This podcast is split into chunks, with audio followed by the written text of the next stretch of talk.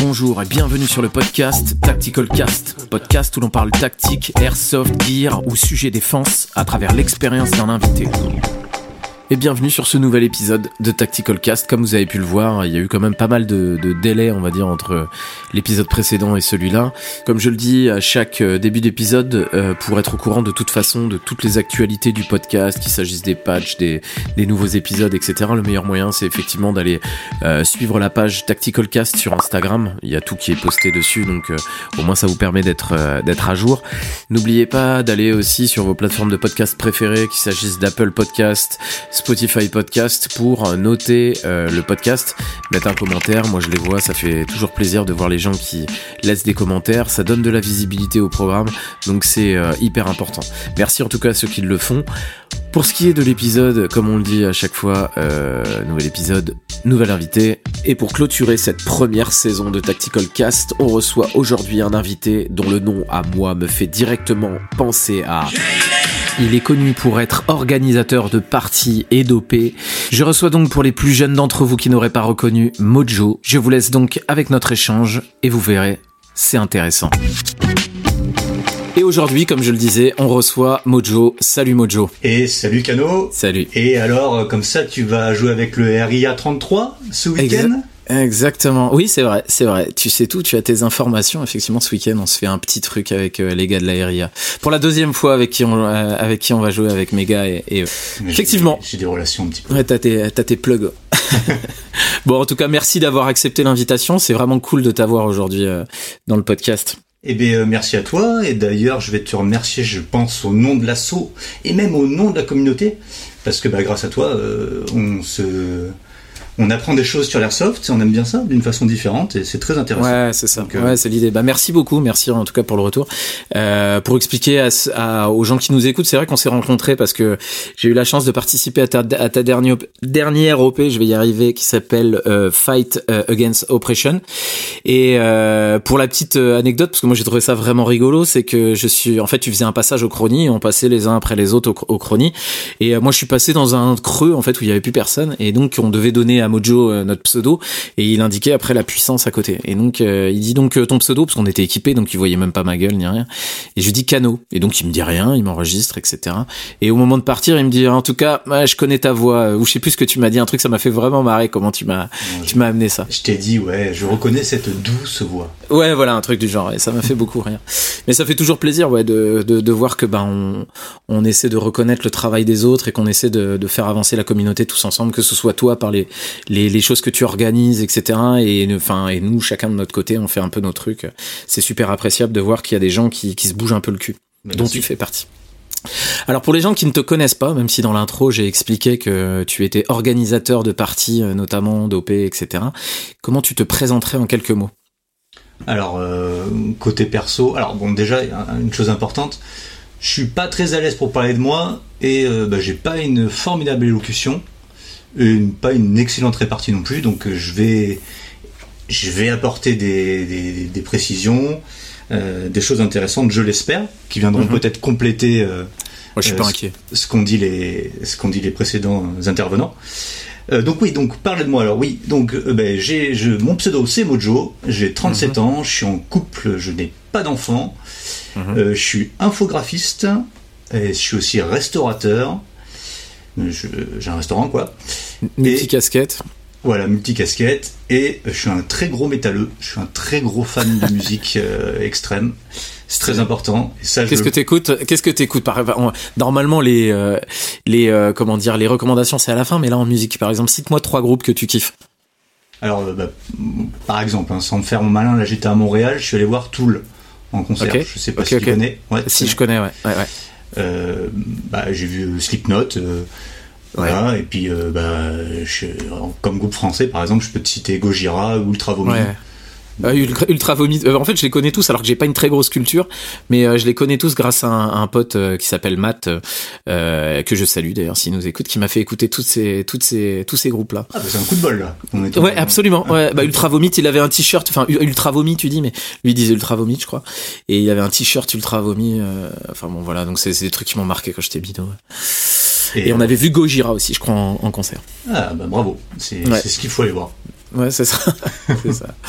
Et euh, d'où te vient ce pseudo Mojo? Parce que je disais dans l'intro que moi ça me ramenait euh, complètement à euh, Hear Me Tonight, Lady et Hear Me Tonight là. Ça, ça a rien à voir, j'imagine. Euh, alors Mojo, ouais, enfin c'est une appel, on m'appelle Mojo, Mojo le pourri en fait, Mojo ah le pourri, ouais, Mojo le pourri, ouais, de, exactement. Euh, depuis que j'ai 14 ans, euh, c'est un groupe d'amis euh, d'enfance qui m'appelait Mojo le pourri. Je pense que ça vient d'Austin Power, mais je ah suis pas sûr. Ok, ok, ok. D'accord, ça vient de là, ouais, donc c'est un vieux, un pseudo que t'as depuis un, un, moment quoi. Ah ouais, ouais, j'ai gardé ça. J'ai enlevé le pourri parce que je pense qu'ils avaient mis le pourri parce que je, on joue au foot et j'étais mauvais. Donc à mon avis, c'est juste pour ça. Mais euh, voilà. Bah les métalleux et le foot en général, ça marche pas déjà. Eh ben oui, tout à fait. Déjà, ça marche pas. Et je vais faire une précision sur mon pote Matt, euh, parce que si je dis pas ça, je pense qu'il va m'en vouloir, mais c'est d'ailleurs lui qui m'a fait découvrir l'airsoft. Donc euh, ah si, je dis, si, je dis pas ça, je pense qu'il va me défoncer. Donc je le dis, donc je te remercie une deuxième fois, euh, Matt. Bref, comment et quand tu as découvert l'airsoft, toi, de ton côté?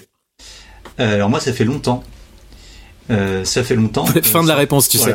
Ça fait longtemps. Voilà. Et bonne journée. Merci. Merci. Bonsoir. Du coup, je me rappelle plus de rien. Euh, non, c'est euh, il y a une vingtaine d'années. Il y a une vingtaine ah d'années. moi, je suis un vieux. Euh, ah, T'es plus jeune que moi, donc euh, détends-toi. Ouais, ouais, mais j'ai commencé en fait à 18 ans, en 2003. J'ai commencé avec les KGB, l'équipe des KGB, c'était une équipe russophile. Ok. Euh, et donc euh, j'ai un mentor qui m'a, avec qui je joue au foot en fait, et qui m'a amené à l'airsoft. Il s'appelle Tanet, que je salue. Et j'espère qu'il salue, ouais, absolument. on n'arrête pas de faire des dédicaces depuis le début. On se croirait dans un dans un planète rap. Ah non mais attention, avec moi, il va y en avoir plein. c'est bien, c'est bien. Casse dédié à un tel, casse dédié à un Ah mais non, mais je vais, je vais citer plein de monde, plutôt positivement, mais voilà. Tanet, d'ailleurs, euh, ce mon mentor, euh, pour le coup, il était sur l'OPFAO à laquelle tu as participé. Ok, excellent, excellent. Il était dans quelle équipe? Il était euh, dans, il était en OTAN comme toi. Euh, il était dans le groupe euh, Ghost, je crois. D'accord, ok. on les a peu croisés nous, les Ghosts. Hein. Oui, donc avec l'équipe KGB que j'ai commencé il y, a, donc il y a 20 ans. Mhm. Qu'est-ce que je peux te dire dessus? Oui, alors juste on va juste regoupiller la grenade. Hein. Mhm. Je suis airsofter russophile, mais il n'y a aucune conviction derrière ou philosophie D'accord. ou, apogée de, voilà, de, de, Poutine, rien du tout. Euh, mhm. Rien du tout. Voilà, c'est du roleplay. C'est une équipe qui, depuis, depuis le début, a voulu jouer russe pour pas faire comme les autres. Et euh, voilà, moi je suis encore aujourd'hui airsofter euh, russophile. Au-delà d'être un airsofter russophile, t'as un style de jeu qui est euh, un peu particulier, pas dans le sens péjoratif, mais qui est particulier dans le sens différent de ce qu'on peut voir sur les terrains. Tu peux nous en parler un peu? Alors ouais, moi c'est vrai que je privilégie l'infiltration. et mhm. le contournement en fait. Moi je vais jamais faire des attaques frontales. Mhm. Je...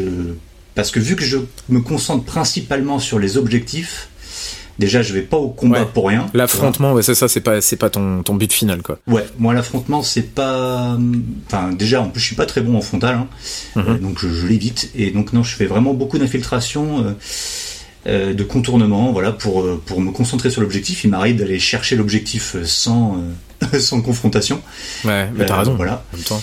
Et, ça, euh, c'est un, c'est un mode de jeu, on en, avait, on en avait déjà parlé tous les deux, mais moi, c'est un mode de jeu que je trouve hyper intéressant en tant que fan de Metal Gear Solid. L'infiltration, moi, ça me, ça me, ça me branche à mort. Le seul truc, c'est que je suis vraiment une brêle. À chaque fois que j'essaie, tu vois, de faire comme tu dis, c'est-à-dire éviter le la, confrontation, euh, esquiver les mecs, etc., je me fais, je me fais couper en deux. Il y a un mec planqué. Enfin, tu ouais, vois, ouais, pas, bah, du tout. C'est une question de patience. Après, moi, je joue depuis longtemps aussi, donc du coup, il y a il y a moins l'euphorie de, de l'action peut-être tu vois et de prendre mon temps et vu que je connais un peu la réaction des joueurs ce qu'ils vont faire tu vois ils sont souvent euh, omnibelés par le feu tu vois donc ils regardent mhm. souvent devant les équipes qui font le bac euh, en continu parce qu'il y a toujours un gars qui fait le bac au début mais au bout de 10 mètres euh, Ouais, il le mec, il est parti sur autre chose. Ouais. Il est parti sur autre chose. voilà. Il y, a, y, a, du bruit de vent. Oh, il a ouais, ça. Alors, on va tirer sur les mecs. Voilà, on va tirer. Tu vois. Et moi, je profite de ça en fait. Euh, c'est-à-dire que j'attends que les adversaires, si je dois les engager, j'attends que les adversaires soient pas trop près, tu vois, un petit peu distraits par quelque chose. Hmm. Euh, parce que moi, mon but, justement, c'est pour aller chercher l'objectif. Si je, si j'attaque quelqu'un, en fait, faut déjà que je sois sûr de le toucher. Et le but, c'est de faire des, des, grappes, c'est-à-dire de, hmm. de hmm. sortir un, sortir un max de monde en même temps.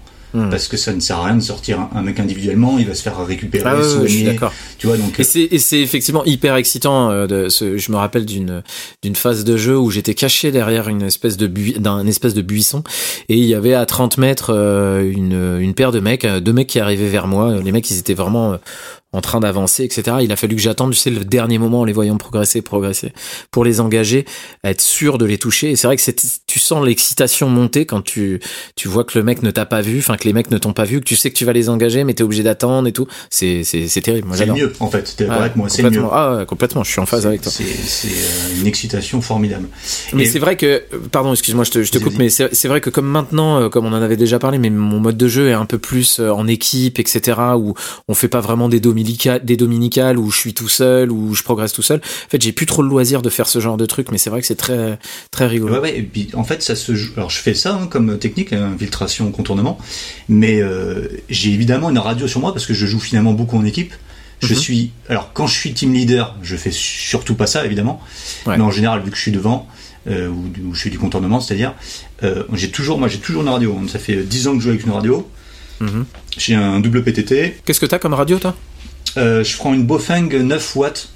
D'accord. Bien mieux que les 5 watts et euh, Ouais. donc double PTT avec tu, tu mets deux fréquences différentes dessus Ouais. euh, celle admettons du commandement et, et celle de ton équipe Mhm. et euh, comme ça t'es au top t'es au top Ouais. Je, Ouais, ok. je joue toujours en RALCAP hein, ça fait 10 ans que je joue en RALCAP je me suis dit sur n'importe quel terrain sur n'importe quel site de jeu je joue en RALCAP T'es sur une forcer. plateforme AK, toi, de toute façon.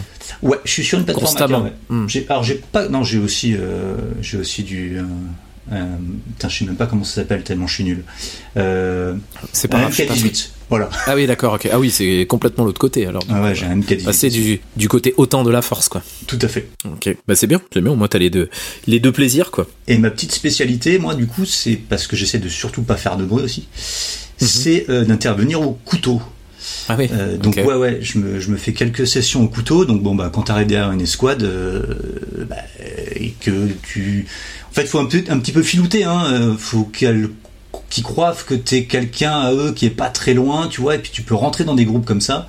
Mhm. Et, euh, et là, Ouais, moi, ouais, je, vais, je vais, je vais au cut là. Et On en avait parlé avec Diaboloman qui aimait bien se faire ce, ce type d'action. Effectivement, euh, tu contournes les mecs, t'arrives derrière eux euh, par leur spawn, ils sont persuadés que c'est un gars de leur équipe qui revient et au final, tu les dégommes. C'est vrai que c'est rigolo quand t'arrives à le faire, c'est très rare. tout à fait. On avait échangé tous les deux justement sur les anecdotes de jeu. Tu m'as dit que t'avais beaucoup d'anecdotes à, me partager et comme je t'avais dit, moi c'est vraiment ce que je kiffe quand les gens me racontent leurs anecdotes de jeu.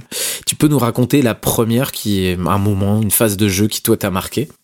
Euh, alors la, la première, euh, oui. Alors c'est- c'est certainement très égocentrique hein, comme bah, De toute façon, c'est le projet. Hein. comme, sujet, ouais. Ouais, mais c'est normal. Et hein. ça peut être long. Alors j'en ai énormément des anecdotes de ouf, vraiment. Euh, Bah, pas plus de 100 là dans le podcast. Tu nous en Ouais. racontes 100 et on s'arrête. alors j'ai préparé des anecdotes qui sont un petit peu négatives, les deux premières, voire Ouais, très Ok, parce qu'il m'est arrivé des trucs de dingue, moi, vraiment des trucs Ouais. de, de, de malade. Ah, vas-y, on voit. euh, et c'est parti. Ouais, donc Allez, et c'est parti C'est parti. Euh, alors ça s'est passé euh, sur le camp Caélus, c'est un camp militaire qui se trouve à, vers Toulouse, qui fait à peu près euh, 1000 hectares. Ok, c'est organisé. Petit truc quoi. Ouais, ouais. Et c'était organisé par une asso qui, qui était tout à fait compétente, hein, qui avait de l'expérience, mais bon, ils ont fait des petites erreurs de d'appréciation. Et donc, bref, nous, on était une escouade de, mercenaires qui euh, qui euh, cherchaient donc en véhicule. On avait un véhicule et on cherchait en fait. euh, le camp est gigantesque en fait. On cherchait les ennemis qui se cachaient en fait dans des fermes ou dans les bois. Donc euh, sur ce camp-là, il y a plein de grandes fermes en fait où il y a des groupes militaires qui sont à l'intérieur. Ok. Euh, sauf que bah, les militaires français, euh, leur tenue, c'est Centre-Europe. Tu vois Mhm, on est d'accord. Et ben, euh, nos adversaires étaient aussi en Centre-Europe. Mhm. Ah oui, ok, difficile d'identifier quoi. Donc, euh, effectivement, euh, la partie d'Airsoft avait le droit d'avoir lieu, il n'y a pas de problème évidemment, c'était organisé avec le capitaine de la base. Euh, sauf que nous, la seule façon de différencier donc euh, les, les vrais joueurs des vrais militaires, c'était les lunettes, en fait. Voilà. Ah oui, Bon, d'accord, bah oui. On arrive sur une ferme, donc moi j'étais effectivement encore une fois en reco, donc là j'avais juste mon appareil photo, très important pour la suite. Mhm. Euh, donc euh, on arrive dans, dans une ferme, on voit qu'il y a des véhicules, on voit pas de joueurs à l'extérieur ou de militaires, bon bref, je demande à mon sniper de, de me couvrir. Euh, hop, je fais une petite déviation et puis en fait j'entends du bruit à l'intérieur. Bon, il y a une fenêtre. Hop, tu sais, je sors mon appareil photo. euh, je fais une libanaise à l'appareil photo. Tu vois le genre Ok. Ouais, ouais, je vois bien, je vois un bien. truc formidable quoi. Et hop, je prends deux trois photos et puis je me barre. Et puis euh, mon snipe il me dit attends attends regarde il y a un mec là qui sort. Ah puis on voit que c'est un militaire. Ah bon bah bon je vais le voir tout de suite je m'excuse. Et je fais bon écoutez j'ai pris une photo de vous là euh, c'est parce qu'on est dans un jeu on sait pas trop euh, où sont nos ennemis. euh, c'est un jeu d'airsoft et tout voilà désolé. Je me barre et tout. Et les mecs, ils étaient pas au courant, ceux-là, par exemple, qui avaient la partie en cours? Alors c'était un le mec il m'a il m'a juste dit bonjour pas de problème salut en fait. Ok. Je j'ai pas il y a pas plus développé que ça. Bref. Donc on retourne au, au camp de base et euh, là j'ai donc euh, notre commandant euh, qui vient nous voir et qui nous passe un sacré savon parce que on a pris en photo des militaires. Alors comme on lui explique que bah oui mais en même temps euh, nous on sait pas où sont les ennemis et nous vous avez dit de chercher dans les fermes. Donc déjà Ouais. on a braqué personne, hein. on a pris une photo quoi. Et, euh, et bien c'est simple, cinq minutes après, je me suis retrouvé avec euh, cinq MV de militaires autour de moi, Putain. tous, euh, tu sais, les mains dans les poches, à me regarder vraiment très méchamment. Le, capitaine, le capitaine de la base qui descend, qui me, qui m'attrape, tu vois. Euh, Ouais. J'ai cru qu'il allait me péter la gueule, vraiment. C'était, c'était quand ça? C'était il y a combien de temps? Euh, je pense que c'est il y a 6 ou 7 ans. Et qui me fait euh, des remontrances de ouf devant tout le monde. Enfin, la honte énorme. Mais Ouais. surtout que, oui, qu'est-ce que vous faites avec votre loisir Enfin, tu, tu vois le, le speech. Et, et du coup, bah, l'organisation a dû arrêter le jeu 1h30 à cause de moi. Mais Putain. pour le coup, j'étais pas trop responsable à la base. Ouais, mais du Euh, coup, ça a dû, tu devais te sentir hyper mal à l'aise. quoi. Ah ouais, bah ouais, tu attends, t'es- t'es président d'une association et tu tu fais arrêter le jeu pendant une heure et demie d'une autre euh, d'une autre Ouais. euh, d'une autre OP quoi, c'est ah, ça fout la merde, Ouais. ça fout la merde.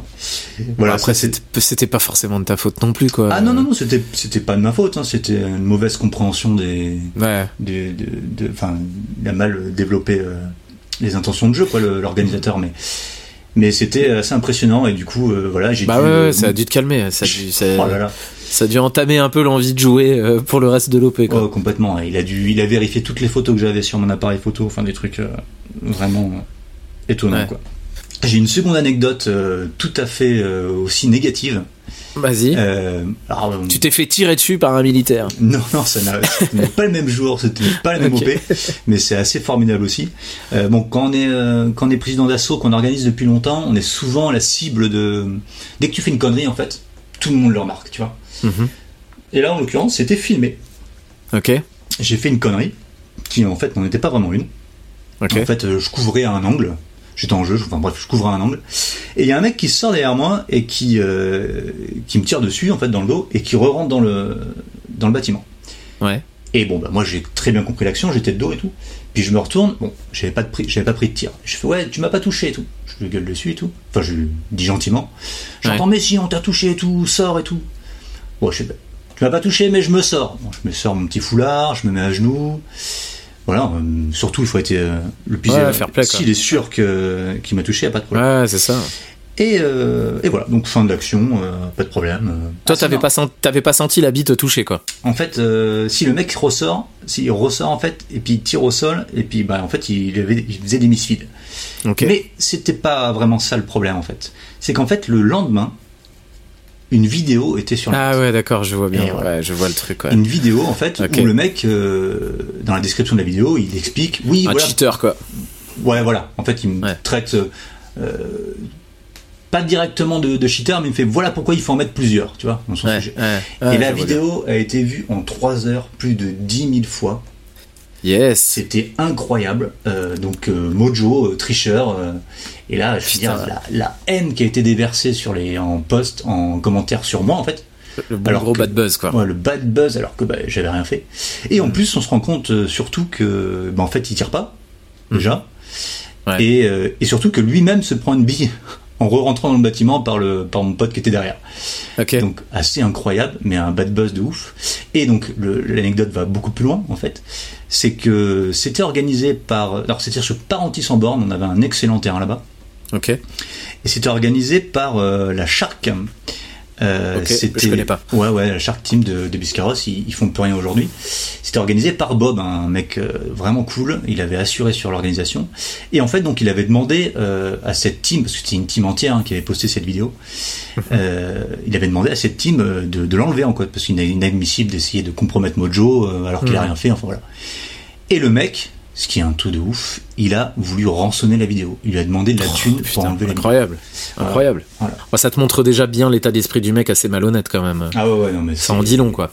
C'est un truc de Ah, malade c'est pas super sérieux. Mais enfin, c'est, l'anecdote que tu racontes, elle est assez, euh, elle est assez probante et elle fait aussi euh, écho à un échange que j'avais eu avec euh, avec Diaboloman. Je sais pas si c'est euh, lors du podcast ou en dehors qu'on avait parlé de ça, mais sur le fait que euh, euh, la plupart des vidéos, en tout cas sur l'airsoft, vont cartonner que si elles, elles brassent du négatif et par exemple ça, un cheater ou je fous une bille en plein dans la gueule d'un cheater ou je fais chier à l'est enfant, je fais ci, je fais ça. Euh, ça m'étonne pas ce que tu dis, c'est-à-dire en trois heures la vidéo elle est vue dix mille fois, euh, alors que si c'était un bon move du mec, euh, ça aurait été un truc qui aurait été vu 200 fois quoi. Complètement d'accord avec toi là c'est- clair Et en plus, s'il s'agit de traîner quelqu'un dans la boue, ça va encore plus vite quoi. ah Donc, ouais, euh, ouais, là ouais, complètement une autre, une.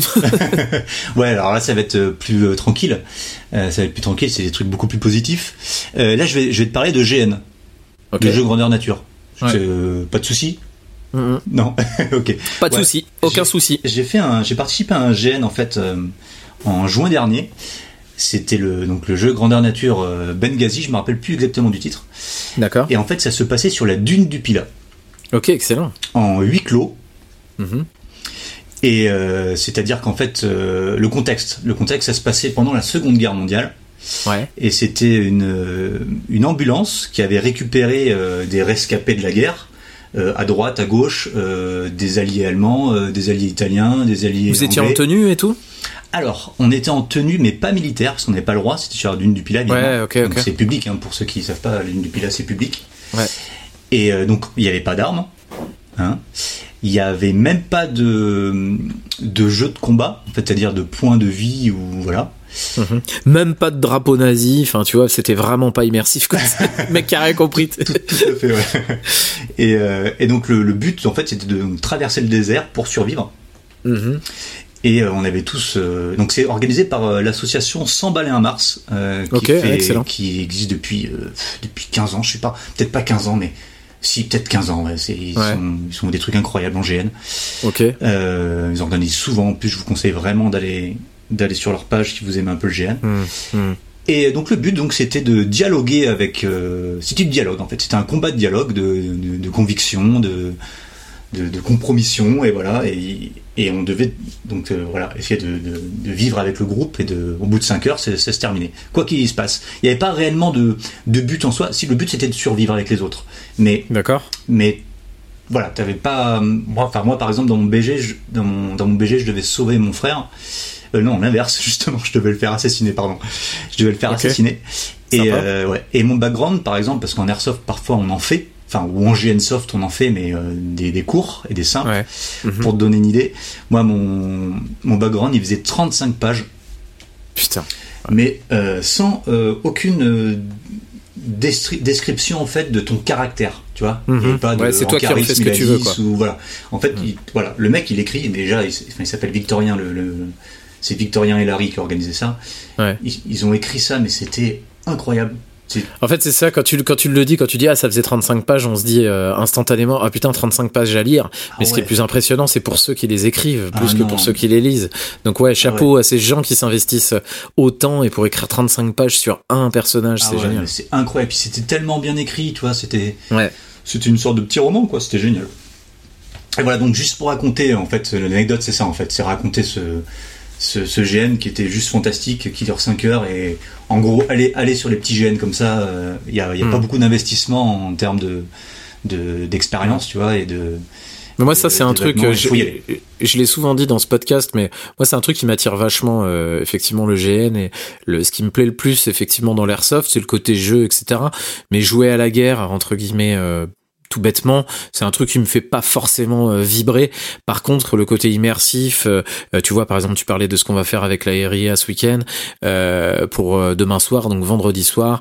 J'ai fait tout un scénario réaliste, etc. Avec pendant là dix jours, ils ont reçu des coupures de presse, des dépêches AFP, des documents du ministère de l'Intérieur, etc. Ah, des choses ouais que, que j'ai fait et tout pour mettre un peu dans le dans le dans, dans, dans l'ambiance avant qu'ils arrivent, etc. Une capture d'image de BFM Télé qui parle de l'affaire, qui, qui, sont censés traiter demain, etc. C'est ça qu'il faut, voilà, c'est ça. Exactement. Et je trouve qu'en en fait, on, on, néglige vachement les le côté, euh, j'allais dire historique, mais c'est pas du tout historique, parce que je, euh, storytelling, je veux dire de de, de l'airsoft. Ouais. ouais, voilà, c'est ça, c'est qu'on peut rajouter, étoffer, enrichir le contexte autour du jeu. C'est pas forcément je charge mes chargeurs et je vais euh, botter le cul du mec en face. Il peut y avoir aussi d'autres choses. Et par... moi, les fois où j'ai le plus kiffé, c'est quand il y avait une histoire derrière. Quoi. Franchement, ah, c'est ce que j'ai trouvé le plus cool. Euh, L'anecdote suivante, elle est aussi euh, très positive, mais là c'est un petit peu, euh, enfin c'est l'action hein, vraiment. Euh, c'est sur une OP organisée par les Songes de l'âme il y a une dizaine d'années, je crois. Okay. un peu moins, ouais, les Songes de l'âme et une très bonne association hein, qui, qui, faisait beaucoup de, de GNsoft justement. Et c'était sur le camp, le terrain de Saint-Même-les-Carrières. C'est en Charente, je crois. Bref. Mhm. Et donc moi, je faisais partie de l'équipe des mercenaires. On était une petite escouade là, qui était perdue dans la nuit, mhm. et on devait attaquer le camp OTAN. Voilà, un truc euh, classique que j'ai fait mille fois. ok. Euh, donc euh, bon, bah, on, on avait plusieurs escouades s'étaient cassé la gueule sur sur leur défense parce qu'ils étaient juste très bons. Et donc j'étais avec l'escouade des DMT, c'est des, amis à moi que je qui jouent plus mais qui étaient vraiment cool. Et donc on, on s'est on s'est fait une petite stratégie pour essayer de rentrer dans le camp. Euh, moi, j'aime beaucoup jouer la nuit et souvent les petites fourberies que je fais, c'est la nuit. C'est plus facile. Mhm. Et en fait, donc, le but c'était de d'arriver euh, entre guillemets les mains dans les poches euh, en direction du, contrôle de la base, de l'entrée du contrôle. Et en fait, on, avait utilisé donc mon, pote Bic qui se mettait devant comme s'il était prisonnier, comme si on ramenait un prisonnier en fait. Donc deux mecs derrière l'éclairer avec des lampes Mhm. Donc si tu arrives face euh, ouais, et les gens te voient pas quoi. Voilà, du coup tu, les, tu les éblouis et le mec que tu que, qui est devant toi, donc qui a les mains liées, euh, bah voilà, on le voit bien. Et tous les mecs qui étaient derrière, on était euh, trois ou quatre, on avait euh, pas de lampe surtout, et on restait derrière les mecs qui avaient des lumières. Comme ça, ils voyaient pas le nombre. Ouais, absolument. Le nombre on arrivait. Ils voyaient pas quoi. Et bon, moi je leur avais dit, écoutez, le but c'est que moi je rentre dans le camp. Vous faites, voilà, vous foutez le bordel et moi je rentre dans le camp. Mhm. Donc euh, bon ben on met une bonne heure à trouver le camp parce qu'on savait pas où il était. C'était extraordinaire. Et on arrive un petit peu euh, comme ça devant et tout. Et puis on, donc on commence à avancer vers le gars. Sauf que la sécurité, ceux qui s'occupaient de, la sécurité du camp là, euh, bah, d'ailleurs c'est un mec qui fait partie de mon assaut maintenant, c'est Guillaume avec mhm. son équipe de NSR et en fait ils sont super méfiants. Ok. Donc euh, eux ils ont fait ouais euh, attendez vous êtes qui là? Hop ils ont éclairé plein phare mais souvent les les ceux qui, qui font les contrôles entre des, des camps ils sont pas aussi euh, méticuleux. Hein. Ouais, ouais, ils vont laisser passer plus facilement. Ils vont faire ah ouais, ils ramènent un prisonnier donc c'est bon. Et putain, ils nous, ils nous mettent les pleins phares. Qu'est-ce que je fais? Moi, je me jette à, à plat ventre. Les mecs derrière moi, ils tirent dans, les, dans le tas. Donc, c'est l'orgie totale. mon, mon, pote qui, est, qui était ligoté, en fait, il avait des flingues dans le dos et, euh, et, il le sort. Bon, il se fait avoir tout de suite, évidemment.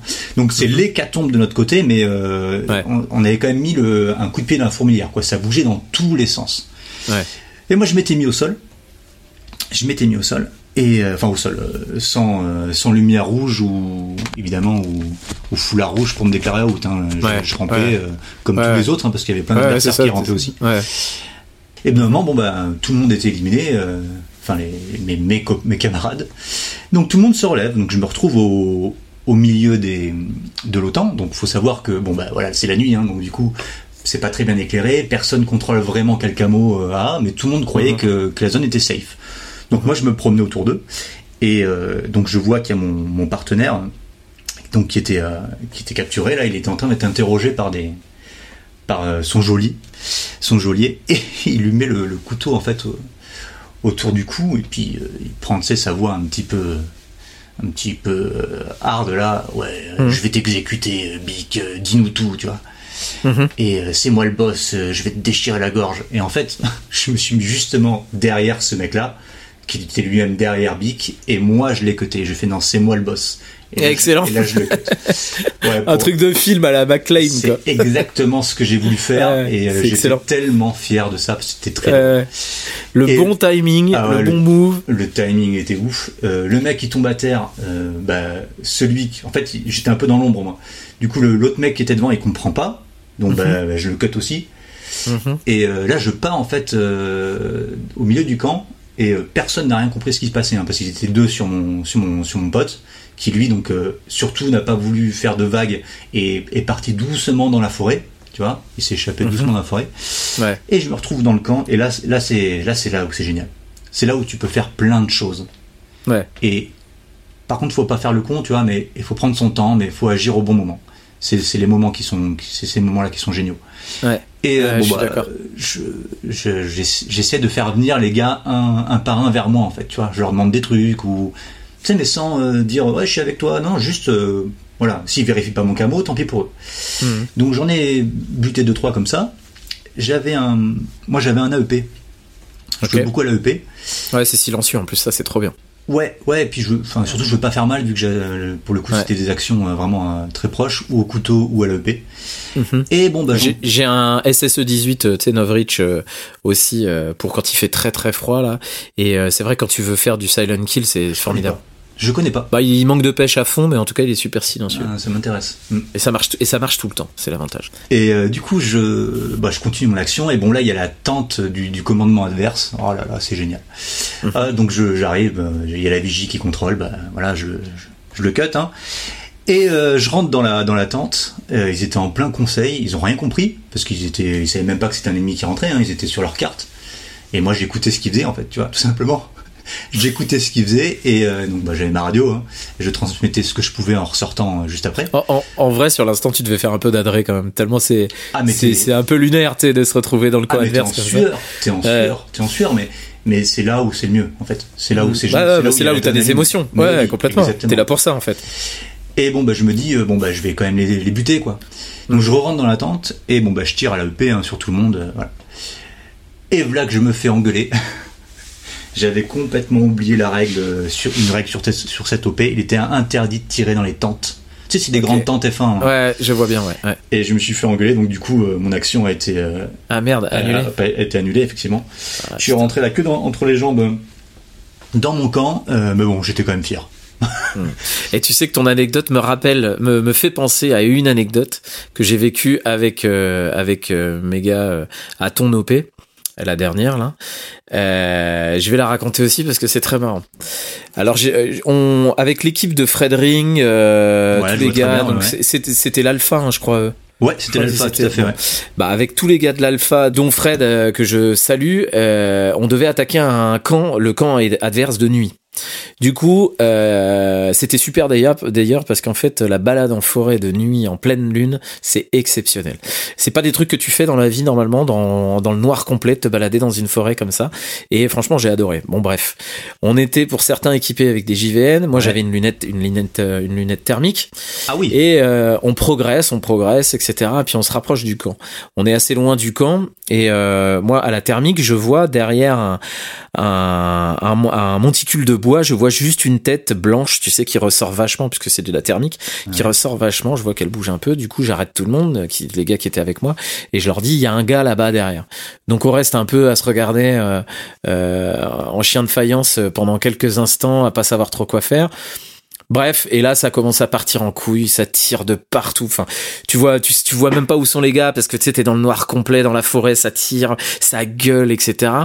Et euh, bon, je la fais courte parce que c'est pas ce qui est intéressant. Ah. Euh, et on se retrouve donc à attaquer le camp. On défonce euh, le camp parce qu'on est en surnombre et que les mecs s'attendaient pas forcément à ce qu'on les attaque. Donc on, on arrive dans le camp. La situation se calme. Donc, euh, on tu sais, dans ces cas-là, tu comprends qu'il y a plus d'ennemis ou qu'il y en a presque plus parce qu'il y a plus de tirs, qu'il y a plus de bruit, etc. On est au sein du camp, etc. Et donc la situation se fige. Euh, on commence à discuter avec. Euh, il y a qu'un gars, je crois, qui est qui est toujours en vie. donc on essaie de le. Enfin, on devait le, le capturer, ce mec-là, et le ramener au camp. Bref. Et, euh, et là, en fait, euh, au bout de quelques minutes, alors que tous les ennemis sont morts, t'as un ennemi qui sort de nulle part. Mais quand je te dis qu'il sort de nulle part, il sort du milieu de là où on était. Donc Ouais, en fait, j'étais là, hein, sache-le, j'étais à côté. ah t'étais là. Ah ouais, Bon, bah, je sais. Ouais. et ben je, je vais t'expliquer ce qui s'est passé du coup, si tu n'as pas le fin mot de l'histoire, parce que c'est au final c'est très marrant quand t'as la deux- pas, justement, tu vas la deuxième grille. Eh ben ouais, tu vas là, quand t'as la deuxième grille de lecture, c'est très marrant. Euh, du coup, il est ce mec-là, donc on est tous les gars de l'OTAN dans le camp. Il y a tous les ennemis qui sont morts par terre, etc. euh, Et, euh, et de nulle part, il y a un mec qui sort du milieu de ces mecs-là, qui commence à queuter tout le monde, à tirer sur des mecs, etc. Et on comprend pas. Donc euh, il y a des mecs qui se mettent à gueuler. Je revois Fred qui se met à gueuler. Ouais, qu'est-ce que c'est que ce bordel, etc. Bon bref, l'incompréhension totale. Maintenant, je vais t'expliquer ce qui s'est passé. Je tairai le nom de la personne que je connais très bien qui a commis cet impair, mais qui était médic, qui est arrivé sur le camp et qui n'a pas regardé le camo d'un mec qui était par terre et qui a raise en fait un ennemi en plein milieu de, de on avait tué tout le monde en fait il a il a réanimé un ennemi quoi. Donc en fait il est au milieu de de tous les gars de l'OTAN, il y a un mec euh, des Russes en fait qui s'est retrouvé euh, debout à allumer tout le monde alors que qu'il était mort. Formidable. Voilà. Donc je tairai le nom de la personne qui se reconnaîtra, qui écoute le podcast, qui a réanimé euh, cette personne-là, mais c'était épique. Et cette personne est venue me voir dans le noir complet. Il vient me voir, il me fait. Oh tout, putain, j'ai fait de la merde. Et je dis, quoi? Il me dit, non, je te dirai plus tard, mais attends, j'ai fait de la merde. On s'est éloigné de 30 mètres, il me dit, mec, j'ai réanimé un ennemi, il était en panique. Enfin bon, bref, c'était un moment très c'est marrant de l'OP, un Ah très bah bon ouais. souvenir euh, de notre OP chez toi. Ouais, je, on, on, su- on suivait cette action en fait euh, avec le, le commandant euh, via Res Alpha, tu sais, parce qu'on voyait Ouais. toutes vos positions. Ouais, complètement, complètement. Et, euh, et en fait, il, il râlait le commandant, parce que putain, mais ils avancent pas, ils avancent pas. Ah non, c'était très marrant, ces et- moments étaient très marrants. Et j'étais venu sur place sur le camp, effectivement, j'ai j'ai vu, j'avais pas très bien compris. Donc merci de ces précisions. Bah voilà. Et donc pour, pour les gars de l'alpha qui étaient très en colère, bah moyennant finance, je peux vous donner le nom de la personne qui a fauté. À vous de voir. excellent, excellent. Moi, je sais que c'est- c'est l'un de, c'est l'un des membres bassin airsoft qui a fait ça, puisqu'il restait que des membres bassin airsoft. euh, euh, voilà, donc c'est c'est un bassin airsoft qui a cuté évidemment. Oui, Mais lequel exactement. Il semble Ouais. même pas vanté, tiens. Je sais pas. Eh qui ben, c'est un gars, euh, un gars assez costaud, euh, grand, assez costaud, tenue russe évidemment. Je saurais pas te donner son nom, mais en tout cas, il était très roleplay ce monsieur. Ouh, je pense que c'était Gator. hein. Ouais, c'est probable. ouais. Je regarderai euh, son profil. Je me rappelle plus de, de, de, de la tête qu'il a, mais c'est probable que ce soit lui. Mais c'était très marrant. Cette scène-là était très drôle. Bravo Gator, bravo Gator, je suis fier de toi. C'est bien. De te faire réanimer par des ennemis, eh bah bravo. Bref, du coup, t'avais d'autres anecdotes. euh, Ouais, j'en ai, j'en ai trois autres. Alors peut-être que je vais les squeezer un peu plus vite parce que du coup, euh, ça va mettre du temps. Ouais. Euh, alors c'est une, une anecdote sur l'OP euh, col de réponse. On n'avait pas le droit d'attaquer le, le camp ennemi. Alors c'est une anecdote très marrante. hein. On n'avait pas le droit d'attaquer le camp ennemi. je ne sais plus pourquoi. Bon, peu importe. Moi, mon, toute ma, ma squad était HS et donc moi je fais de la reco comme tu le sais. Et Mhm. vu que j'utilise RS Alpha, euh, je place tous les ennemis en fait dessus comme ça ma mon camp sait où sont les ennemis. Mhm. Bon voilà petit à petit je fais ça sur le terrain et puis finalement je me rends compte que bah, j'arrive sur le camp ennemi. Bon je fais bah, écoutez euh, enfin je me dis bah, je vais quand même euh, prendre des renseignements sur le camp ennemi en fait. Et donc tu vois comment euh, donc c'est le même terrain. Donc c'est le même terrain que FAO pardon. Ouais, ouais, on parle ouais, de terrain je- FAO, il y, a, ouais, ouais. il y a une carrière donc et bah, le camp ennemi était au milieu de la carrière. Donc c'était l'OTAN. Hein. Mhm. Euh, et donc du coup, je, je vais au-dessus de la carrière et je me, je m'allonge là et puis je regarde ce qu'il y a en dessous parce que c'est, car- c'est carrément en dessous de moi. hein. Donc je vois qu'il y a beaucoup d'ennemis. Mais D'accord. bon, évidemment, je peux pas attaquer. Il y en a qui sont hors jeu, il y en a qui, qui sont à moitié Ouais. en jeu, ils mangent, il pleut un Mhm. petit peu. Et bon, bah, je patiente un petit peu comme ça. J'avais un, un lance-grenade hein, sur moi en plus. hein. Donc euh, j'avais quoi faire des, des morts. T'étais bon. équipé, quoi. Ah ouais, j'étais porte-avions. équipé- J'étais équipé en porte-avions, euh, j'avais que ça à faire, enfin entre guillemets, euh, voilà, j'attendais qu'on y ait d'autres ordres. Donc je faisais de la reco. Et qu'est-ce que je vois arriver en face? Quatre Russes qui commencent à s'infiltrer dans le chemin, tu vois. Alors impossible de leur dire, Ouais, vous n'avez pas le droit d'attaquer, quoi. Ouais. Je pouvais pas arrêter une action comme ça parce que ça allait arrêter Mhm. euh, 20 joueurs. En plus, si ça se trouve, eux, ils avaient obtenu d'autres informations et tu vois, je n'étais pas au courant de tout. Donc, euh, Mhm. donc j'arrive à leur faire signe et le mec qui est devant donc me fait signe de loin et euh, il a bien compris que j'étais avec lui donc il y a pas de problème. Et donc ils avancent et tout. Et puis là je vois qu'ils sortent les, les grenades. Bam, ils envoient une taguine dans le tas de dans le tas qui bouffait autour d'un feu là. Bam, les mecs ils sont en panique, fourmilière, ils courent dans tous les sens. Bon, ils n'avaient pas beaucoup à terre avec la taguine d'ailleurs, hein, c'est pas bien les gars. Euh, ils envoient Ouais. une deuxième taguine. Euh, bam, encore des mecs au sol. Euh, donc euh, bah, ça court un peu dans tous les sens, tu vois. Euh, Il y, a, y a des échauffourées, il y a un russe qui tombe à terre. Finalement, il y, a un- y a un russe qui m'avait pas vu et qui croit que j'étais un sniper en vigie, tu vois. Ah, je prends un TK, donc je sors. Ok, cool. Bon, ça c'est pas terrible, mais ce qui me permet, remarque, de, de regarder plus attentivement ce qui se passe, et c'est là où c'est rigolo. Euh, donc les mecs se, se retranchaient derrière les tentes, tu vois, l'OTAN là, et donc il y avait des, des bastons dans les tentes. Donc il y a- il restait deux Russes encore en, en jeu et deux OTAN. Et euh, un des Russes lance, lance une taguine qui rebondit, qui rebondit, et paf, elle arrive dans une tente, bam, elle pète. Ah, c'est pas l'histoire de la tente qui a pris feu? Non, c'est pas celle-là. ok, ok, c'est j'en ai entendu mieux. Ok, c'est mieux, tu vas voir. C'est mieux, tu vas voir. Euh, et donc là, bam, bon, gros blanc, parce que de toute façon, euh, là, à cet instant-là, tout le monde était, euh, était hors jeu, tout le monde était sorti, hein, côté autant. Ouais. Et euh, il y a un mec qui sort de la tente et tout, en gueulant, en gesticulant, puis je comprends pas trop ce qu'il dit, tu vois. Et euh, bon, les mecs s'engueulent, plus ou moins, puis ça se calme, et puis voilà. Et puis en fait, j'apprends un peu plus tard que cette tente, en fait, ils avaient mis une tente par-dessus, euh, ils avaient fait un trou, en fait, pour faire des chiottes. Ah ouais, merde. Et ouais, et le mec avait lancé la, la taguine dans la tente, ça avait pété la tente. Le mec a pris peur et il s'est chié dessus. Oh, et en fait, il courait pour engueuler tout le monde. Putain, merde, j'ai le calbut dégueu, tu vois. Enfin, extraordinaire. Le mec s'était chié dessus avec une taguine dans sa tente. Enfin, c'était. Pierre Richard fait, du, fait de Ah ouais, mais c'était. Ah, à re-raconter comme ça, c'est c'est tellement drôle. Parce que quand, quand tu comprends pas trop sur le moment, tu vois. Ah, mais c'est- c'était juste. Bah, balance, tu, tu, tu balances maintenant le nom de ce mec qui s'est. Non, le gros bâtard. Non, balance non, le nom de ce non, mec qui s'est chié euh. Sincèrement, là, je, je m'en moque un petit peu, mais euh, euh, mec, on se rappelle pas euh, ton nom. Enfin, c'est pas grave. Euh, Ouais, aujourd'hui, ça reste drôle comme ça reste- anecdote. Voilà, ça reste une excellente, euh, une excellente aventure en fait pour ceux qui l'ont vécu à côté. Ouais, c'est ça, ouais, désolé pour toi, désolé pour ton, pour ton jean. Ton, ton calbar. Voilà. Ouais, c'est ça. Et alors j'ai une, j'ai une dernière anecdote euh, qui est aussi amusante. Euh, alors pour le coup là, parce que là j'ai pas parlé, c'était pas sur mes organisations, hein, c'était. Ouais, J'ai c'était une en, tant que joueur. Ouais, en tant que joueur. hein. Et là, j'ai une anecdote euh, sur euh, l'une de mes organisations. C'était encore une fois complexe hein, pour le coup. C'était encore une fois dans le château. Et en fait, le contexte de l'OP, en fait, souvent le vendredi soir, nous on fait des trucs euh, presque hors jeu, tu vois. Euh, D'accord. Pas sur l'OP à laquelle tu participais parce que là c'était vraiment en jeu. Mais en général, c'est une sorte de, de, de soirée ou un truc euh, scénaristique euh, vraiment abouti, quoi. Et euh, donc là, c'était euh, deux clans, euh, deux cartels en fait, Ouais. qui, euh, qui passaient une soirée ensemble. En fait, c'était l'anniversaire d'un des boss, d'un des boss du cartel en fait. Mhm. Et il avait invité l'autre cartel à, à venir faire la fête, quoi. Donc on avait acheté une piñata, il y avait des tables de poker, Ouais. il y avait des tables de, de blackjack. Enfin voilà, il y avait vraiment, on faisait vraiment du roleplay là le soir. Et euh, il y avait aussi euh, la CIA qui devait, euh, enfin Ah, quand il y a en fait, des- voilà. quand il y a les narcos, en général, il y a la CIA derrière. Voilà, il y a un petit peu de CIA qui ou la, devait ou venir la espionner. DEA, ou tous ces trucs-là. Euh. Et euh, bon, c'était, j'étais très bien, très content de, de l'ambiance euh, du. Voilà, il y avait des mecs qui faisaient des, des faritas, des vrais faritas. Tu vois, Excellent. on avait tout préparé. Ouais, c'était vraiment. Enfin, j'ai essayé. de- on a essayé de faire une immersion au top, quoi. Ouais. Euh, bon, bah, les, pour les nouveaux joueurs, ça s'est pas parfaitement passé. Ils avaient du mal à se mettre dedans. Mais tous les copains, parce que nous, on est quand même beaucoup de copains à jouer ensemble. hein, on, est, on est une cinquantaine. Hein. Mhm. On était tous dans le move. C'était génial, quoi. Et évidemment, bon. Ça rigole, voilà tout ça. Évidemment, ça Ouais, c'est ce que j'allais dire. C'est ce que j'allais dire. Vous avez pas joué beaucoup. Vous avez bouffé des faritas en buvant des bières, les mecs. Euh, Moi aussi, j'aurais passé un bon moment. Hein. Ah ouais, non, c'était très bien. Et euh, des bières, des bières sans alcool. On a trouvé, on a trouvé des DSP parce que le DSP c'était quand même vraiment le sujet, quoi. Ouais. On a trouvé Bah des oui, DSP oui, c'est clair. euh, 0% là, c'était des Virgin DSP là, c'était cool.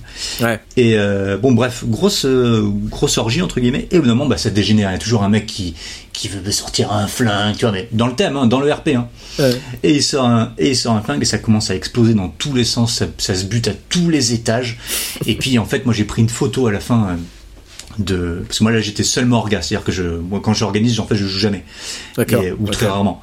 Et euh, et donc j'avais pris une photo sur au rez-de-chaussée de, du château, il y avait que des corps au sol.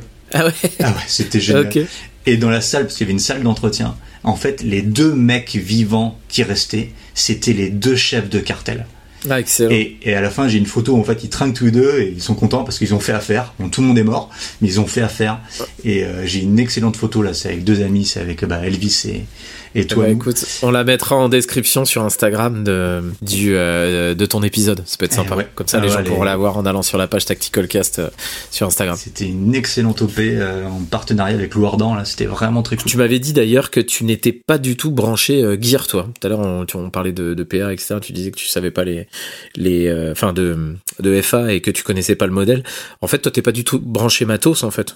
Oh, non, ouais, je suis pas branché matos. Alors en fait, euh, par euh, bah, après 20 ans d'airsoft, automatiquement, tu, tu connais Ouais, plein de trucs. connais je connais plein de trucs, ouais. mais je suis pas vraiment passionné, effectivement. Euh, Ouais. J'ai beaucoup de matos russes. Hein. J'ai trois tenues russes ou même quatre peut-être. Aucune n'est complète, tu vois. Mhm. Ok. Euh, pas loin, et voilà. Alors euh, quand je dis complète, c'est je, je, je m'approche, j'essaie de m'approcher des tenues hein, à CRS, tu vois. hein. ouais, d'accord, ok. Et euh, donc j'ai j'ai plusieurs AK, ouais. Et euh, non, euh, je, là j'ai investi. euh, Qu'est-ce que je peux te dire sur mon matériel Non, j'ai investi dernièrement sur euh, parce que j'ai aucun gilet euh, vraiment euh, de haute qualité, donc j'ai acheté un gilet RGS de Ah, ouais. de Fred. Ah ouais, de Ouais, Fred. Fred qui est un, qui est un ami, hein, on sait Ouais. régulièrement, donc euh, c'est marrant parce que tu as eu pas mal d'amis à moi. qui Ouais, sont passés sur Bah, le monde est le hein. monde est petit en fait. hein. Ouais, c'est vrai qu'on se on se côtoie tous, on se connaît tous plus ou moins les uns les autres et euh, et euh, c'est une petite communauté au final. Et ça m'a fait rire d'ailleurs parce qu'à ton à ton OP euh, la dernière fois, euh, bah, je tourne la tête, je, je vois Ding euh, qui vient me voir, qui me dit, Ah, ça va, on a bien, enfin on a, bien discuté, c'était top de le voir. Euh, Il y a Fred qui arrive euh, un peu plus tard, qui me dit Ah, ça va, enfin on s'est croisé. Pour le coup, Fred, c'est celui que j'ai le moins vu. On s'est dit deux mots euh, euh, parce qu'on était en train de, de monter dans un camion euh, de transport de troupes. Après j'ai vu euh, Dusty, euh, je t'ai vu toi. euh, euh, Enfin tu vois, sinon c'était vraiment vraiment cool. C'est vraiment cool de de se déplacer comme ça. euh, J'ai dit ça aux gens qui n'ont pas eu le loisir de le faire, de faire des OP comme ça, des événements un peu plus gros que des des, des, euh, des dominicales. C'est une autre dynamique. euh, le fait de effectivement de camper avec tes potes, etc. tu Ah vois pas mal de monde. c'est C'est ça qui est bien, c'est ça, l'airsoft top. aussi, hein. Ouais, Ouais. Exactement. Mhm. C'est c'est c'est vraiment top. Je trouve que les les moments sont parfois même plus intéressants en dehors du jeu que dans le jeu parce que t'as des échanges avec les gens qui sont super enri- enrichissants. Ouais, ouais, Quand t'es passionné, j'entends. Ouais. Euh, D'ailleurs, je me disais ça tout à l'heure en t'entendant parler. Dans la description qu'on a fait de toi, on n'a pas précisé que euh, tu faisais partie d'une association qui s'appelle Bassin Airsoft. Euh, Bassin Airsoft, moi même avant de te connaître personnellement, je connaissais bien la sauce. C'est quoi ton histoire avec l'association Bassin Airsoft? Et pour ceux qui connaîtraient pas encore, euh, qu'est-ce que vous proposez? Alors euh, ouais, bah, mon histoire elle est, elle est longue, mais en fait elle a commencé dès le début, puisque c'était euh, c'était euh, l'équipe des KGB avec qui j'ai commencé, qui a monté cette association. Alors je crois que c'est en c'est en 2006 ou 2009. Ouais. Et, euh, et voilà, et puis j'ai très sympathisé avec eux. hein. C'était, il y avait une très bonne, très très bonne ambiance. D'ailleurs, c'est vrai que je- on parle d'ambiance en airsoft, mais euh, on, là en 10 ans, 15 ans, l'airsoft a vachement évolué. Ouais, Euh, j'imagine. Mais on s'amuse en fait, on rigole pas plus, tôt- plus autant qu'avant. Avant, on rigolait déjà beaucoup en fait. Mhm. Et euh, c'est juste que bon, bah, voilà, il y y a des moments un peu plus euh, épiques, beaucoup plus Mhm. épiques. Mais euh, Ouais, et puis a l'âge aussi. Je pense que quand t'as commencé, peut-être il y a 20 ans, euh, bah t'as aussi l'excitation de ton âge. Quand t'as 20 balais, euh, t'es peut-être oui, un peu oui, plus euh, excitable facilement que quand on a, euh, quand on a, quand on a un peu plus quoi.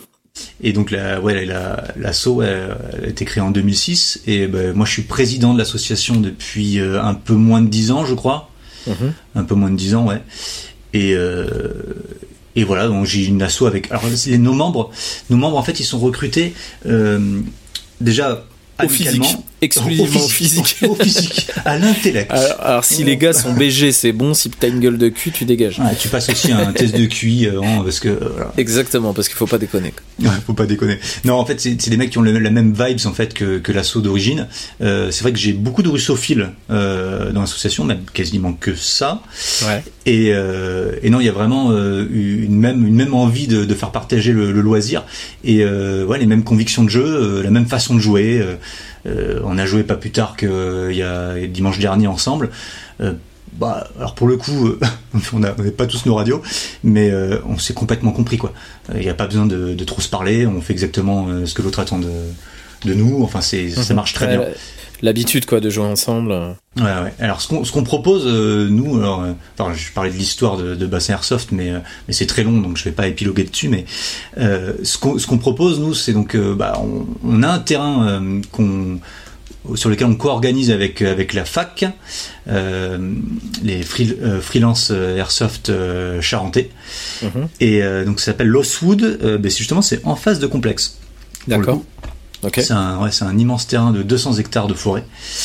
Et donc ouais bon là c'est fermé six mois par an donc on réouvre en février. Et je pense que la fac va, va pas mal organiser cette année. donc voilà, nous on fait toujours des dominicales, mais orienté donc euh, semi milsim hein, t'as as compris hein, nous, nous on a des mêmes règles qu'on des mêmes règles de jeu qu'on applique sur euh, tous les formats. Mhm. euh, que ce soit de l'OP de la dominicale ah, on garde les mêmes les mêmes règles les mêmes règles de soins les mêmes règles de de, de, de, respawn enfin les, voilà les mhm. mêmes règles de, de, gire aussi parce que bah, comme ça ça laisse une habitude et déjà qu'entre entre associations on n'a pas les mêmes règles et, euh, c'est très problématique quand quelqu'un est nouveau sur euh, sur un événement. Ben, il faut qu'il s'adapte à, à, ces règles qui voilà qui qui découvre. Donc euh, voilà. Ouais, absolument. Et puis ça permet un peu d'écrémer aussi quand t'as des gens qui adhèrent à ta façon de voir le jeu. Bon, bah c'est c'est des gens qui en général sont un peu dans le même état d'esprit que toi, quoi. Oui, oui, tout à fait. Mm. Et effectivement, à travers euh, Bassin Airsoft, euh, tu es connu euh, parce que moi je connaissais Bassin Airsoft, je connaissais pas forcément ton nom euh, Mojo à, l'époque. Tu es connu donc pour organiser des, des parties et des OP. Tu peux nous tu peux nous en parler plus en détail? Oui, tout à fait, oui, bien sûr. Alors nous on fait surtout du semi milsim. alors c'est un peu bâtard comme nom, hein, hmm. clairement. Hein, je, je, voilà. donc c'est orienté milsim en gros. Maintenant je pense qu'il y en a qui appellent ça le roll tac. Mhm. Euh, voilà. Ouais, on entend ça de plus en plus. Ouais, ouais de plus en plus. Euh, bon, en fait, ce qui nous différencie du, du Milsim, euh, alors pour le coup, il y a justement sur Milsim France, il y a un tableau qui est sorti il y a pas longtemps, je crois que c'est Strike qui l'a fait, où il montre la différence entre les airsoft, voilà. Et, en fait, nous, ce qui nous manque pour faire du vrai Milsim, c'est en fait c'est un jeu en continu. Mhm. Euh, et euh, des terrains euh, de la taille du scénario en fait. Mhm. Voilà, sinon le reste, les règles de soins. Les, le non respawn, t'as vu, t'avais pas de, t'avais pas de recyclage sur ton, dans ton camp. Le reste, c'est conforme à leur, à leur idéologie. oui, donc pour revenir sur les OP, alors moi, ça fait, en fait, ça fait à peu près 30 OP que j'organise. Hein, parce ah que j'en fais, ouais, j'en fais 2 à 3 par, par an. Euh, et donc le nombre de dominicales que j'ai organisé, euh, voilà. Euh, je ne saurais pas te dire, c'est pas possible. on a organisé sur plein de terrains. on a organisé sur bah, déjà sur complexe hein, plein de fois. On a organisé sur Dirac, c'est un terrain militaire vers Angoulême, un peu plus haut en Charente. On a organisé aussi sur Parentis en borne évidemment. D'accord. Et on avait un super terrain là-bas, c'était exceptionnel. Ouais. Et euh, voilà, ce que ce qu'on propose sur les sur les OP, nous, ben, voilà, c'est du semi milsim. Il y a un petit peu de scénario, euh, il y a pas mal de capture de points, il y a, il y a un petit peu de PNJ, il y a, il y a toujours du, du RP et mhm. du roleplay. Euh, voilà. Alors, si tu veux que je développe un tout petit peu sur le sur le RP, parce que je trouve qu'en ce moment il y a, il y a une incompréhension du RP.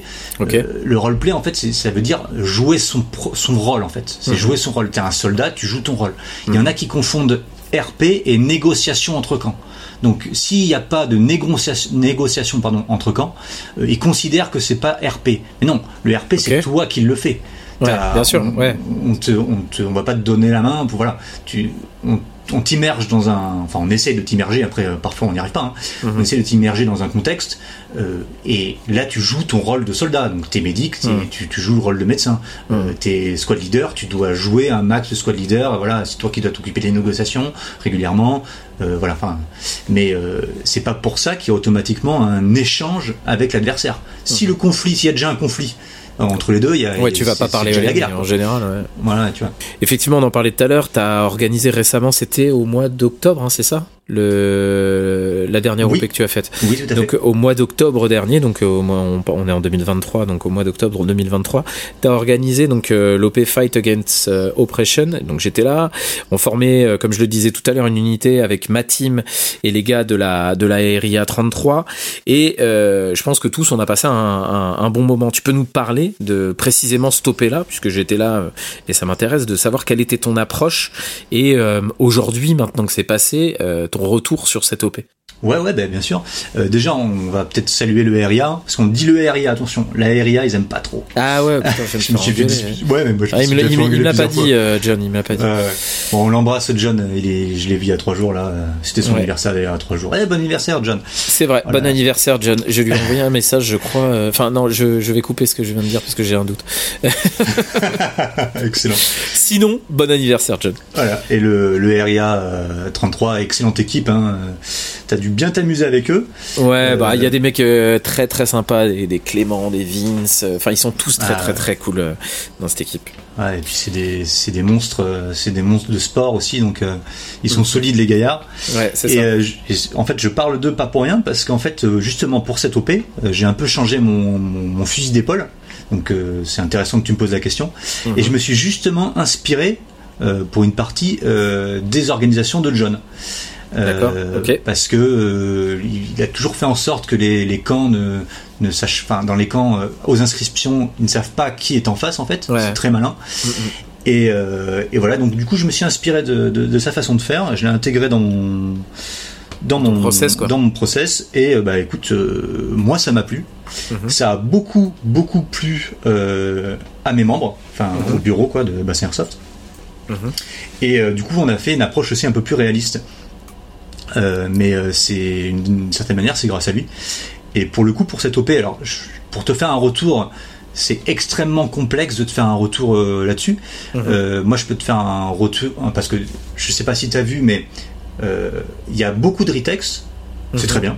Ouais. C'est important. hein. Ouais, ouais. Tout à l'heure, on parlait que les gens euh, jugeaient facilement et, et aimaient le drama, Euh, mais euh, les retours, c'est vachement important en fait. On est dans une génération, on est une génération, pardon, qui juge tout. En fait, on juge tout. Ouais, on, juge les films qu'on voit, on met des notes, tu vois. Et, mais en fait, c'est, pourquoi pas? Si on met des notes pour des films, tout comme ça, justement là, vous passez tout un week-end à jouer, vous payez une certaine somme, euh, vous, arrive plein de trucs, donc il faut ces retours. Il faut des retours qui soient négatifs ou positifs. Il faut dire ce que vous avez envie. C'est là où c'est là où il faut dire que vous avez envie de quelque chose ou pas. Tu vois. Ouais. C'est très intéressant les retours. Mhm. Mais comme tu as pu le voir ou le lire, il y a des retours en fait qui s'entrecroisent, qui s'entrechoquent. C'est-à-dire qu'il y en a un qui va demander, euh, euh, je sais pas, oh il n'y a pas eu assez de conflits euh, au nord, tu vois. Et Mhm. euh, bah, une autre équipe qui va dire, ah non il y a eu trop de conflits au nord, tu vois. Il n'y a Mhm. pas les mêmes attentes et du coup les retours s'entrecroisent et du coup faut faire le tri. Et effectivement quand il y a des trucs qui ressortent. Euh, En prendre faut- bonne note faut- et voilà, puis, faut garder euh, les trucs qui ressortent, mais il y a beaucoup de choses qui ne valent rien malheureusement Mm. parce que bah en fait ça s'entrechoque avec autre chose et euh, et Ouais, où puis le mec il a pas eu de feeling, tu vois. C'est ça, et puis c'est du domaine de l'opinion. Après, moi, ce qui me pose problème dans Oui, ce, que ce Ouais. tu, ce qui me pose problème dans ce que tu exprimes dans le, le fait que chacun juge, c'est le fait que ce soit des, des avis publics. Moi, ça, ça me pose un problème. Que, euh, par exemple, quelqu'un a, a des griefs sur son expérience lors d'une OP qui te l'envoie en MP, je trouve ça plus sain que de le poster, que tout le monde puisse le lire au risque d'autres personnes sur leurs prochaines expériences de jeu. Parce que c'est ça qui se passe au final. Si t'entends euh, 15 mecs qui euh, disent euh, l'organisation de Tartampion était à chier, euh, si tu y vas, euh, ce qui est, ce qui, ce qui paraît peu probable, mais si quand même tu y vas, tu seras plein d'a priori. Ah Alors ouais, que t'as- effectivement, si tu veux faire grandir le mec en face, euh, tu te dis euh, bon, effectivement, son son organisation manquait de ci ou ça. Je vais lui dire, bah très bien, mais dis-lui à lui, mais pas forcément. Enfin, moi, c'est ma vision de, de la chose. Euh, faire grandir la personne, c'est pas le faire. euh, tu montes pas sur une scène parce que les réseaux sociaux, c'est ça. hein, tu parles devant Ah oui, des, oui, milliers de personnes pour Ouais. dire ah bah lui c'est un con. Euh, non non, tu le ferais pas dans la vraie vie, le fais pas sur les réseaux sociaux. Dis-lui au mec si tu veux le faire grandir. Point barre. Enfin, Alors- moi, c'est comme ça que je, je vois la chose. Alors pour le coup, pour cette OP, euh, pour les retex, j'avais justement demandé aux gens, aux joueurs, hein, de mettre un retex en public. Mhm. Euh, Aujourd'hui, euh, euh, évidemment, c'est important le retour des gens, hein, c'est pas, pas ce que je veux dire, mais il m'impacte beaucoup moins moralement, tu vois. Euh, Ouais, t'es avant, plus, euh, t'es plus détaché quoi. Ah ouais, ouais, plus détaché. J'en ai fait des OP loupés, mais euh, maintenant, une OP, enfin, avec l'expérience, euh, si je peux me permettre, avec l'expérience que j'ai et que l'association a, tu sais une semaine avant de l'organiser si ça va bien se passer ou pas, en fait. Mhm. Si Ouais. tu sais si t'es prêt ou pas. Là, non, on était prêt une semaine avant. Euh, Il y a eu des problèmes, c'est sûr. Il y a eu des soucis. Il y a eu des infractions de jeu. Il y a Mhm. eu des problèmes. il y a eu beaucoup plus de bonnes choses que de, de mauvaises choses, tu vois. Mhm. Et euh, globalement, on a un- des bons retours, hein, euh, voire des très bons retours de certains. Ouais. Donc voilà, et on garde les, les mauvais avis, il n'y a pas de problème. Et après, il y a aussi des gens qui ont un, un très bon feeling de jeu ou un mauvais feeling de jeu, ça c'est important. Tu, tu peux passer une OP, t'as pas eu de bol. En fait, t'étais toujours là où il fallait pas. Et à l'inverse, il y a Ouais, des gars, ils ont, ils vécu des Mm. choses incroyables parce qu'ils étaient toujours au bon endroit. Quoi. Ils étaient toujours, je pense à, à l'escouade des, des si je prononce bien, désolé si je me loupe, qui était toujours, euh, qui rentrait toujours dans le demander des missions quand il fallait, quand le commandant était tout à fait prêt pour leur donner. Ils ont eu énormément de jeux. Ils ont un feeling euh, avec les adversaires excellent. Ils ont passé un excellent. C'est une excellente équipe. Hein. Ils nous ont fait rêver sur la sur l'OP.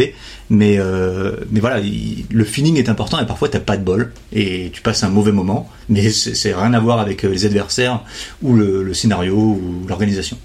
Non, après, c'est vrai qu'une une bonne OP, c'est les gens, euh, principalement que ce soit une dominicale ou une, une, une OP, c'est les gens Mais qui merci. viennent dedans. Après, l'organisation, c'est le vernis. Enfin, j'entends l'organisation. Je veux dire, le, le, le, le storytelling autour, c'est le vernis, c'est ce qui va te permettre d'être immergé ou pas dans le truc. Mais J'imagine- J'imagine, et ça va, ça va déboucher sur ma prochaine euh, euh, question, c'est que j'imagine que le comportement des gens, quand tu te saignes un petit peu depuis des semaines à organiser un truc, parfois doit être euh, hyper déceptif. Tu dois te dire, ah, putain, tu vois, je me suis fait chier, regarde comment ça se passe, les mecs c'est des branleurs. Enfin, tu vois ce que je veux dire?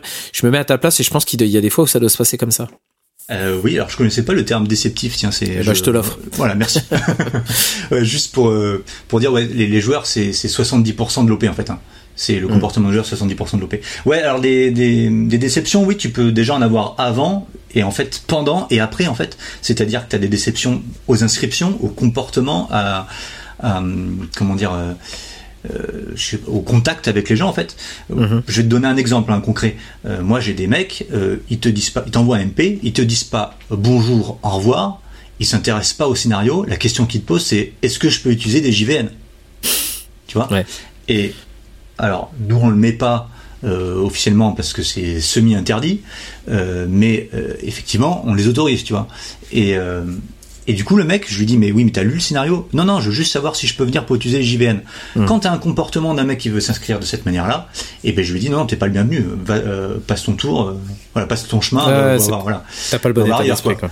Voilà. Déjà, tu vois, tu, tu as ça avant. Après, pendant, euh, bah, je sais pas, c'est des mecs qui râlent dès le début, par exemple. Oh, c'est nul, euh, je m'amuse pas. Bah attends, il y a deux heures de jeu, tu vois. Mhm. Ça, ça m'est arrivé sur une OP. Il y a des mecs qui sont partis au bout de trois heures de jeu, alors qu'il y a euh, 27 heures de jeu sur l'OP Mhm. précédente. Ouais, c'est un peu Tu dommage. Et là, tu te dis, mais attendez les gars, euh, en plus j'avais remis, j'avais remis sur table euh, un truc, je leur dis, mais je vous propose tout le reste. Alors que le reste du camp, c'était bien amusé, c'était juste eux, ils s'amusaient pas. Mhm. Bon voilà, donc t'as des, t'as des, t'as des mauvais comportements. Et t'as des mauvais comportements après, euh, ouais, t'as des mauvais comportements après envers le, envers le, envers l'OP, mais bon après c'est des gens qui peuvent être vraiment déçus, qui ont passé un mauvais moment, ça arrive. Hein. Mhm. Et il faut accepter ça, hein, faut accepter ça. Heureusement, il y a beaucoup plus. Alors c'est vrai qu'on on peut til- tilter sur les sur les gens qui sont qui, qui sont qui ont des mauvais comportements, euh, mais il y a aussi des il y a beaucoup plus de bons comportements en fait. Ouais, bien sûr, Moi, heureusement, des-. Ah ouais, ouais, j'ai des j'ai des joueurs moi.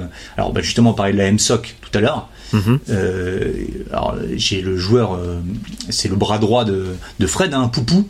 Euh, Mhm. À chaque OP, il vient me voir dès que j'ai un moment en fait. Mais que je suis tranquille, il vient me voir, il fait putain Mojo, merci pour ce que tu fais, Mhm. t'es vraiment cool. Il est tout le temps hyper sympa. Et, et ça c'est le, c'est le moteur de, de- c'est le moteur de, de l'organisation ça. Ouais, bien sûr, c'est ce que j'allais dire. Je pense que Ouais. les gens ne se rendent pas compte euh, déjà du travail qu'il y a derrière et du fait que c'est pas forcément normal en fait de passer du temps, euh, autant de temps euh, sur son temps perso, sur le temps que tu peux passer avec ta compagne, euh, à faire ces choses-là. Surtout pour derrière n'avoir que des, des reproches. C'est le meilleur moyen que le mec en fait arrête de le faire et que du coup bah t'es plus d'endroit pour aller jouer ou que machin. Les gens souvent euh, voient tout tout tout euh, euh, de, de manière vraiment raccourcie raccourci et se dire bah de toute façon je suis client de ce truc là, j'exige passer une super journée et dès qu'il y a quelque chose qui qui les dérange un minimum, ils ils sont hyper critiques quoi. Et ah, parfois, rendez-vous compte de, de l'investissement, de toutes ces choses que ça nécessite, de l'énergie que les gens mettent dans, dans ces choses-là, et parfois être un peu magnanime, quoi. J'ai des, des, chiffres à donner après, hein, si tu veux. Ah bah vas-y. On va, on va prendre comme base euh, l'opération FAO à laquelle tu as participé donc euh, en octobre sur le terrain de Chasmé. D'accord. Euh, donc bah, il y avait 120 participants, il y avait à peu près 100 joueurs en liste d'attente.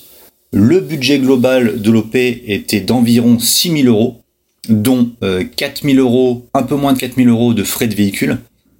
Une OP comme ça, mhm assez réaliste, euh, ça met environ de 80 heures à 100 heures à préparer. D'accord. Il y a 80 à 100 heures de, travail dessus.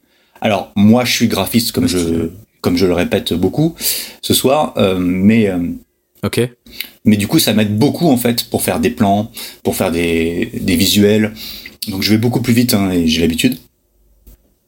Euh, sur euh, donc sur une OP comme ça, un scénario, hein, c'est euh, franchement, ça met pas beaucoup de temps à écrire, c'est une à deux heures, c'est très simple les scénarios d'airsoft. Ce qui met beaucoup plus de temps à faire, par contre, c'est les objectifs, les objectifs des camps. Hein. C'est à peu près 10 heures par par camp d'objectifs à bien les bien les, les placer sur les cartes et tout ça. Et évidemment, nous, on utilise donc l'application Ares Alpha.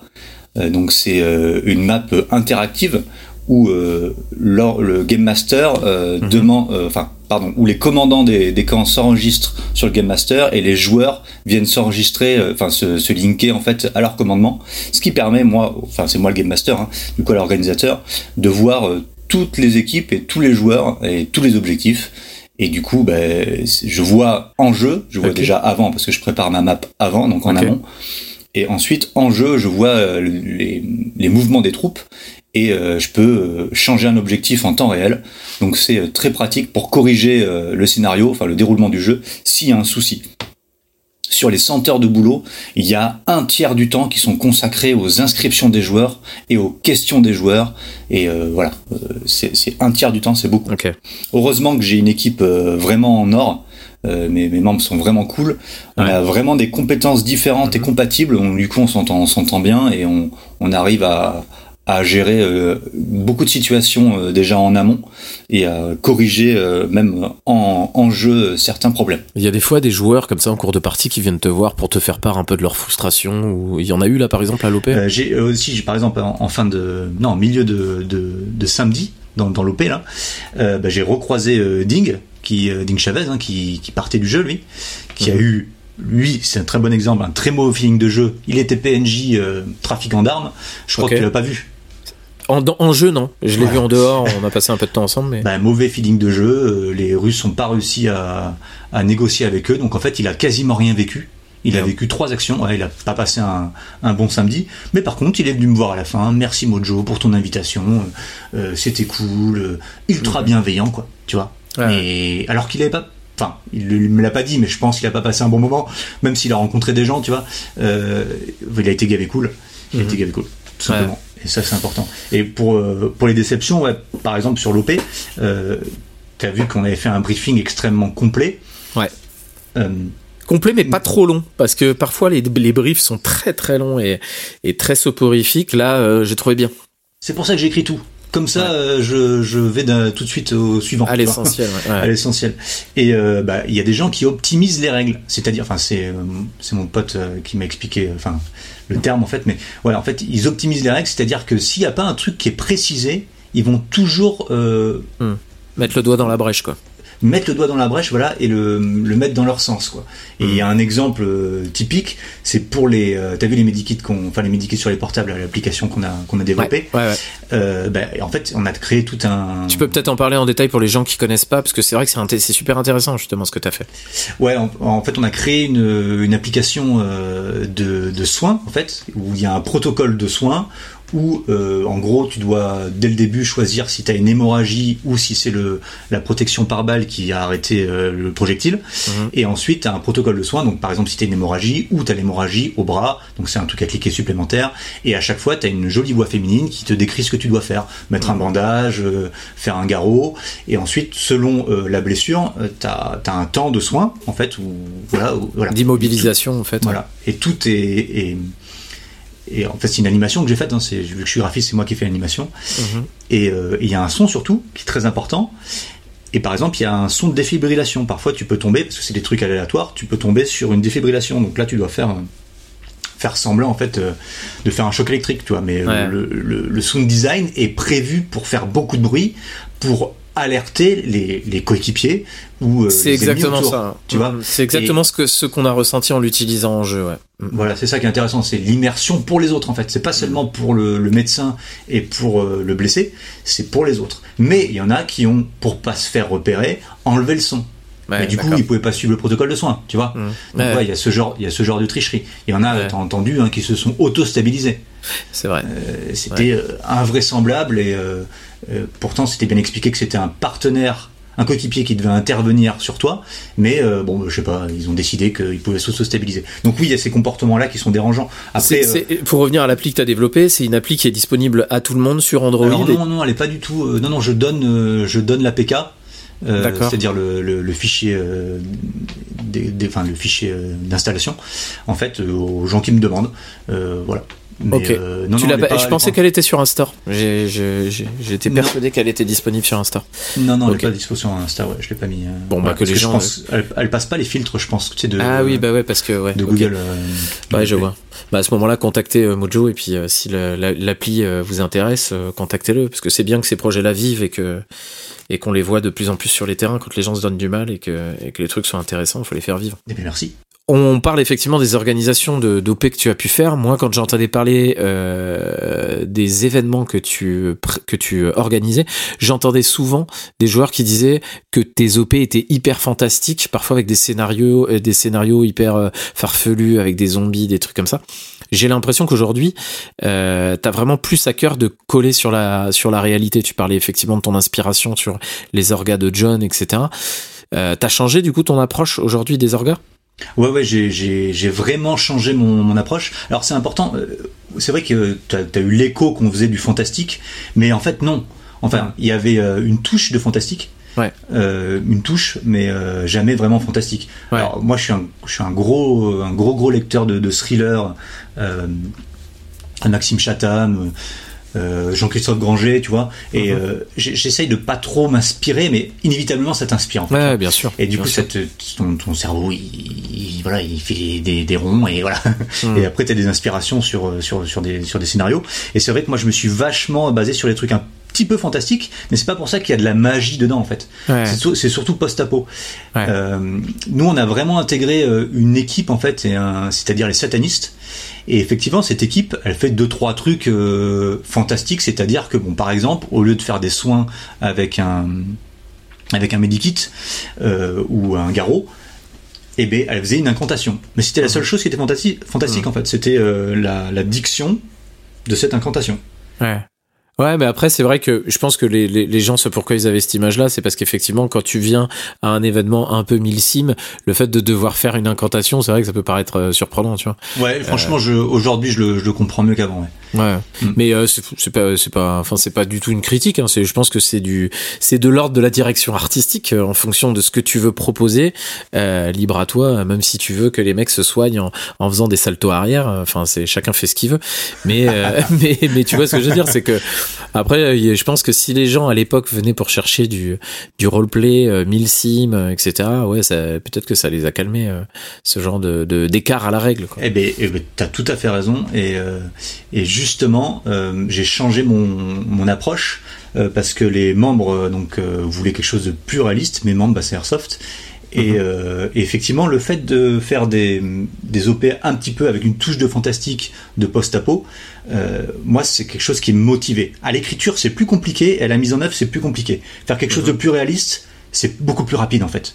Ouais. Mais aujourd'hui, moi, en fait, j'ai je vais pas dire que j'ai fait mon but, ce que je voulais faire, mais j'ai pas un aboutissement vraiment, mais euh, disons que j'ai fait une OP il y, a, il, y a, quelques années où c'était vraiment un GN soft. Euh, je, je, vais, je vais pas vraiment le raconter, mais j'en dis deux, deux mots quoi. Euh, c'était une OP post-apo carcérale où en fait euh, avais une unité d'élite avec un dictateur complètement taré qui avait enfermé des, des, autres des autres ethnies en, trop, en gros tu vois okay. et euh, le but c'était de, que les autres ils s'échappent mais ils avaient ils avaient pas d'armes euh, je suis allé à fond dans mon trip c'est à dire que les mecs ils devaient trouver à manger et il y avait ils devaient vraiment trouver à manger hein. hmm. ils avaient pas à bouffer sur eux c'est il y avait à manger en jeu, il devait trouver à manger. Il y a eu six morts lors de l'Open. il y a eu des gastro et tout. CGN. Voilà. Le but c'était vraiment de les, immerger dans un monde et je pense je pense qu'on a réussi. Et, euh, et là l'écriture, moi ça m'a pris 150 heures à, à, préparer le truc. Et mm. j'ai eu justement, hein, j'ai eu très peu de joueurs en fait qui sont venus. C'était sur complexe encore une fois. Et on avait le château à l'époque et tout, c'était c'était incroyable. Et euh, en fait il y avait 80 places. J'ai eu que 40 inscrits Ok. Bon, on a fait des scènes de films hein, dedans. Il y avait, enfin, j'étais très content. On avait vraiment des trucs très chouettes. Ouais. Euh, j'ai eu des mauvais retours, euh, certains mauvais retours par euh, par des très bons amis. bon, voilà, c'est comme ça. Mais moi, en fait, j'avais j'avais fait plaisir à, une majorité. J'étais très content. Mais aujourd'hui, c'est vrai que mon asso ne veut plus ce genre de choses parce que ils sont plus orientés euh, réalistes. Et donc c'est vraiment pour ça qu'on a changé, que j'ai changé mon approche, c'est que maintenant je suis là pour les autres. Je suis vraiment mmh. là pour euh, les, copains de l'assaut et pour les joueurs en fait parce que quand t'es organisateur de toute façon t'es es surtout là pour les pour les joueurs hein, pour les copains mmh, mmh. Euh, bah oui c'est clair je rappelle que sur si tu t'es tout seul dans ton délire c'est sûr que c'est pas ouais voilà j'étais un peu tout seul dans mon délire mais oui j'étais un petit peu tout seul dans mon délire mais il faut savoir que sur une OP associative hein, tu as énormément de budget grâce au grâce au PAV des joueurs hein. Mais déjà, moi, j'avance tout personnellement. Donc, euh, par exemple, il a fallu payer. Euh, L'assaut a très peu de trésorerie, on avait 500 euros avant le. Avant l'OP Avant l'OPFAO, là. Et euh, moi, j'ai avancé 2000 balles. Donc, j'ai sorti de la thune de, des comptes perdus, enfin, un truc de ouf, pour pouvoir commencer à louer les véhicules parce que c'est pas que 2000 balles hein, mais il fallait louer un, fallait donner un acompte tu vois.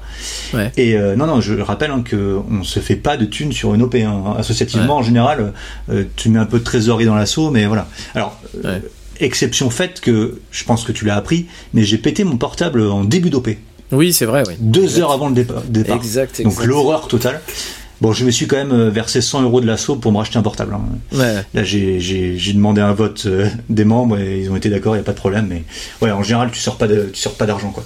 Ouais. Euh, pour que tout se passe bien. Euh, quand tu as un gros budget, tu peux faire des choses géniales. Tout ne se voit pas, mais voilà. Ah, bien sûr. Lorsque vous organisez des événements chez Bassin Airsoft, il y a souvent beaucoup beaucoup de règles. C'est quoi, enfin, c'est quoi la volonté derrière cette rigueur? Eh, Alors en fait, c'est déjà pour sélectionner les joueurs ouais. à l'inscription. Tu vois, déjà l'inscription elle est un peu complexe. Tu vois, oui, c'est vrai. Ouais. c'est pour sélectionner les joueurs. Ensuite, c'est pour euh, bah, amener une immersion parce que des règles de soins euh, approfondies, ça amène de l'immersion tout simplement. Euh, le jeu en real cap, ça amène une immersion. Tu es obligé de, de, jouer plus en équipe, de, de, chacun un rôle. Tu vois, c'est important.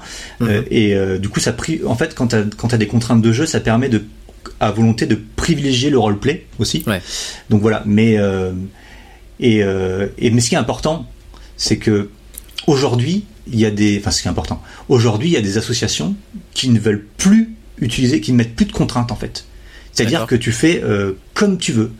Euh, t'as plus de contraintes de jeu. Et je trouve l'approche aussi très intéressante, hein, parce que nous, avec toutes nos contraintes, bon, bah, c'est des, des années de mise en place, hein, des années de, de réflexion, euh, de, de, de précision, d'ajustement selon selon les gens, tu vois, selon plein de choses. Et on arrive à effectivement avec beaucoup de contraintes, comme ça tout le monde est à, à, est à égalité entre guillemets. Euh, mais c'est vrai qu'aujourd'hui il y a des assos euh, qui mettent plus de contraintes et ça marche aussi bien. Mais euh, je pense que c'est dans des plus petits formats, tu vois, ouais. euh, qui brassent un peu moins de monde. Mais je trouve l'approche intéressante hein, parce que ouais, ouais. il y a peut-être quelque chose. Euh, voilà, je c'est intéressant. Et à l'inverse, par contre, t'as pas voulu céder euh, dans l'autre pendant qui est mettre en place les règles ACP. Oui, tout à fait. ça, on me, le, on me, le, dit souvent. Hein. Ouais. Même, même on, parfois, on me, le, on me, le, reproche. Ouais, pourquoi tu fais pas la CP Eh ben ouais, parce que nous, on a des, des, une sorte de conviction. Ça fait longtemps qu'on élabore nos, nos, règles de soins, de jeu.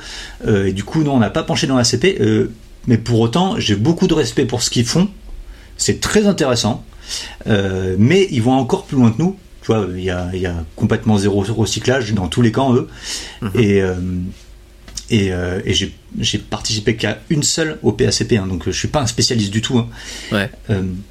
Et euh, ça, ça se fait surtout dans le sud de la France, hein, dans le sud-est de la France, je crois. Beaucoup de beaucoup de d'événements ACP, on les voit qui se déroulent effectivement dans cette région-là. Ouais. Voilà, bah là-bas c'est les, les, spécialistes, tu vois, donc je leur laisse, hein. je leur laisse, y a pas de problème. Autant euh, je, je, suis admiratif de leur boulot, autant j'ai pas envie de l'appliquer et, euh, et, on n'est pas loin, mais de toute façon on veut pas aller plus loin dans notre dans notre système de jeu. Hein. Je pense que c'est, on est déjà content. Je crois que c'est Strike hein, qui qui euh, qui maîtrise un peu la CP, qui qui gère aussi le le groupe Facebook Milsim France là, qui est un très bon groupe. Hein. Je m'entends ouais. pas avec tout le monde aussi, mais euh, je peux te dire que c'est un bon groupe avec des spécialistes et qui peuvent apporter des des, des réponses sur plein de choses. Euh, mais non, effectivement, on n'a pas on n'a pas dévié sur la CP. Ok. Et euh, par contre, en termes d'immersion, euh, ça a l'air d'être assez important pour toi aussi de concevoir des items de jeu. Euh, tu proposes, enfin on le voit quand on te suit sur les réseaux, tu proposes des, des choses que tu fabriques, etc. T'as un peu ce talent-là pour pour fabriquer des trucs. On parlait de l'appli tout à l'heure. à l'OP dernière, il y avait des véhicules. C'est important pour toi en fait cette dimension en dehors du scénario, en dehors du joueur, du, du jeu et des joueurs, qui est des items qui viennent renforcer cette, cette, cette dimension-là. Alors complètement, ouais, parce que moi du coup ça a trait tout de suite à mes compétences en fait, euh, vu que je suis graphiste et euh, et, euh, et, voilà donc du coup je fais rapidement des plans, je fais rapidement des bah, des, des, applications, tu vois, avec euh, avec un camarade qui est programmateur, qui est aussi mmh. dans l'assaut, tu vois, on a, on a plusieurs, ouais. on a plusieurs compétences dans l'association, même beaucoup de ouais. compétences, c'est cool. Et euh, du coup, ouais, on, pour moi, les, les items, c'est très important, ouais, parce que ça permet d'immerger les gens, hein, évidemment, dans, dans le contexte, dans le jeu. Euh, mais il y a, y, a, y a, plein de, de, de créateurs d'items. Hein. Euh, mm. je, je, pense justement à Fred Slider. Alors, vous l'avez pas vu, mais j'ai j'ai une énorme mallette bombe toute faite en, en en PLA 3D qui est euh, au top, vraiment technique. Ça mm -hmm. c'est fait par euh, par Fred Slider ouais, qui fait ces, ces valises là qui sont mm -hmm. qui sont vraiment impressionnantes. J'ai un ami très proche qui fait euh, aussi des lance-roquettes, des AT4, tu vois, c'est autre chose, c'est pas ah, C'est pas les gars qui étaient à l'OP la dernière fois qui avaient un espèce de lance-patate impressionnant. Là. Et non, ça c'est encore des d'autres personnes, ça c'est ça c'est Napad. Sim n'a pas de sim, okay. c'est le, le, le, maître de tout ça, c'est Léo. Et ouais, très bon fait, délire. Ouais. ouais. très très bon délire avec des lanceurs euh, ultra réalistes. Euh, il y a eu plein de matos de jeu. Non non, euh, bah, c'était mes prestataires hein, sur. Ouais. sur l'OP, euh, ouais, je les ai, ouais. voilà, je les ai payé une telle somme et puis ils sont arrivés avec leur matériel et ils ont fait leurs prestations et c'était cool. Et donc oui, je disais que Reaper House, ouais, fait des fait des lance-roquettes, il en vend partout dans le monde. Ouais, Il en vend partout dans le monde. Donc il y a plein de créateurs de d'items. Alors nous, alors moi je me suis acheté une imprimante 3D en fait il y a un an. Ok. Et vu que euh, j'ai un master de de modélisation 3D, bah du coup, le mec, bah, il a tout. Et vu que je suis chirurgien dentiste depuis 6 mois, le mec il sait tout faire, tu sais. Euh, en fait, puis si tu as besoin de changer un moteur d'une Renault 19, il y a absolument aucun problème puisque je suis moi-même euh, mécanicien. Alors non, j'y connais rien en véhicule. On peut pas être partout. Et euh, du coup, avec une imprimante 3D, tu peux tout faire, tu peux tout modeler, tu peux, ouais, tu peux tout préparer, c'est génial. Et ouais, pour il revenir faut sur les... une absolument ça. Ah ouais, bah si tu, ouais, ouais bien sûr. c'est c'est je te demanderai conseil si t'as acheté un truc vraiment bien. Je te demanderai conseil, je pense. Ouais, en plus je l'ai bien usé là en un an. Je peux te dire qu'elle a bien bien marché. Et euh, oui, donc c'est important de faire des, des items de jeu ouais, pour l'immersion des joueurs. Euh, c'est voilà, c'est top. Pour les véhicules. Ouais, ouais mais sur les items, qu'est-ce que t'as fabriqué du coup? Parce que j'ai vu passer des trucs, j'ai vu des mallettes, des trucs comme ça. En... Enfin, globalement, t'as fabriqué quoi déjà jusqu'à présent? Euh, Théoriquement, il y avait deux. Alors moi, j'appelle ça des pads. Il y avait deux boîtiers où il y avait un, un portable à l'intérieur. Ouais. Tu les as peut-être vus, en fait, c'était. Ouais. Euh, alors c'est je me rappelle plus exactement, mais je me rappelle de m'être dit, ah putain, c'est vraiment kiffant ce qu'il fait. Ouais, ouais, en, voilà, donc en fait, j'ai créé un, un, boîtier, en fait, euh, un petit peu euh, semi-post-apo, là, avec une antenne dessus et tout. Et en fait, dedans, je, je mets un portable. Bon, là, du coup, le portable, tu l'achètes, hein. C'est un portable incassable et euh, qui se fixe à l'intérieur. Et, euh, et, du coup, dedans, bah, j'ai installé les applications qu'on a créées. Donc, on en a créé plusieurs, dont une application qui est une capture de zone. Et euh, okay. la capture de zone, bah, c'est une capture de zone euh, 4 camps. Donc euh, tu t'appuies dessus et puis euh, ça capture prend ton camp. et puis euh, si quelqu'un appuie sur un autre camp et que tu reviens sur ton camp, bah, ça incrémente déjà le temps que tu avais.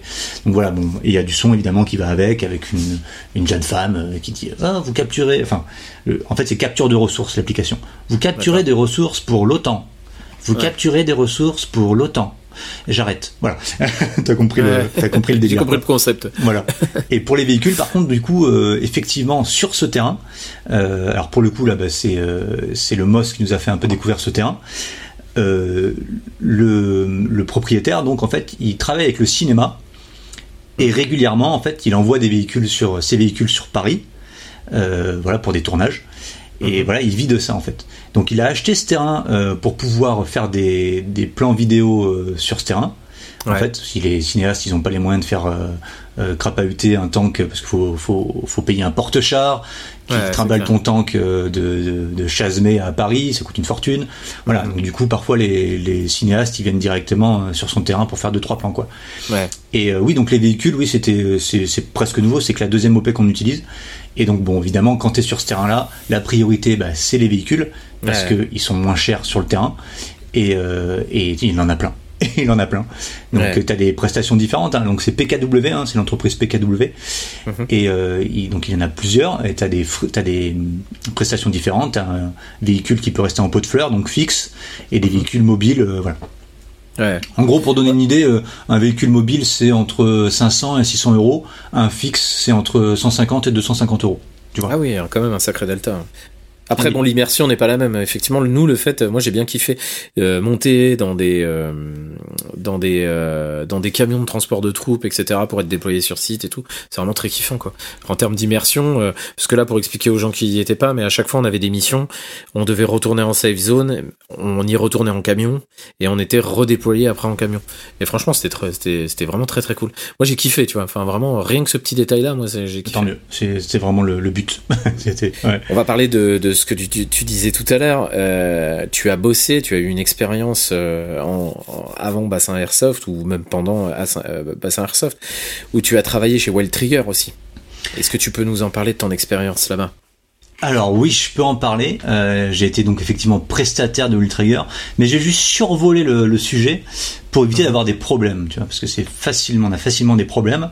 D'accord. Euh, donc je vais juste euh, vraiment survoler le, le, sujet. Donc ouais, Trigger, donc quand t'es prestataire, bon, du coup tu gagnes de l'argent, tu fais une prestation, et, euh, et effectivement t'as pas tout à fait le même public, avec pas tout à fait la même attente. Mhm. C'est pas la même chose. Sincèrement, c'est plus compliqué. Euh, en plus, quand tu es prestataire euh, sur un terrain comme ça qui, qui est grandiose et qui demande plus d'attention, tu as vraiment les mains liées, donc tu peux pas faire tout ce que tu veux, ne serait-ce que par l'entreprise qui t'empêche de faire des choses, ou la localité ou la mairie qui t'empêche de faire d'autres choses. Euh, c'est plus compliqué, les joueurs sont plus exigeants, alors que toi-même, tu as les mains davantage liées qu'en association. voilà, bon, donc c'est assez particulier. Et euh, évidemment, euh, ça s'est pas bien passé avec tout le monde, puisque euh, la majorité des, de ces anciens prestataires, enfin, ils s'entendent plus avec, quoi. Ils ont eu des mmh. problèmes. Là, moi, je pense, je pense tout de suite à Virginie, là, qui était avec qui moi j'étais en guerre avec elle pendant elle, a été deux ans prestataire sur sur Complexe. Et j'étais en guerre avec elle pendant, pendant 6 à 8 mois, mais un truc terrible. Aujourd'hui, on s'entend super bien, tu vois. Euh, j'ai eu au téléphone, je crois, il y a deux jours, euh, parce qu'on a réglé tous les problèmes. Mais elle, par exemple, qui s'est donné euh, bec et ongle, non, c'est pas ça. Euh, si bec et corps Et âme. Corps, et âme. Alors, Défendu bec et ongle et donné corps et âme. Alors, On dirait ma, ma femme, ma femme, ouais, c'est ça. ma femme, c'est la spécialiste pour mélanger les, les, expressions comme ça. Ah, bah, je suis un peu ta femme alors. Ouais, c'est ça. Ça fait de nous un petit peu un vieux couple, mon cher Mojo. Exactement. Et donc du coup, elle s'est défendue euh, corps et ongles pour euh, ce terrain. Elle a tout donné. Euh, elle a vraiment tout donné. Elle a essayé de nettoyer régulièrement, le défendre, faire tout ce qu'il y avait. Elle a eu tellement de problèmes dessus. Même moi, je lui ai posé des problèmes du coup. Et elle a eu tellement de problèmes aujourd'hui elle n'a récolté que elle a un retour de bâton terrible de, haine et de de, Ah oui de non-remerciement des joueurs ouais, dessus, c'est, terrible. Il n'a pas du tout été récompensé de ses efforts, quoi. Et, Ouais. et elle est partie euh, salement de, de, de cette prestation, quoi. Et euh, Ouais, oui, c'est- donc c'est dommage. Ouais, pour rester sur euh, pour rester sur Will Traeger, en fait, euh, ils ont des excellents terrains, certainement les meilleurs terrains de France.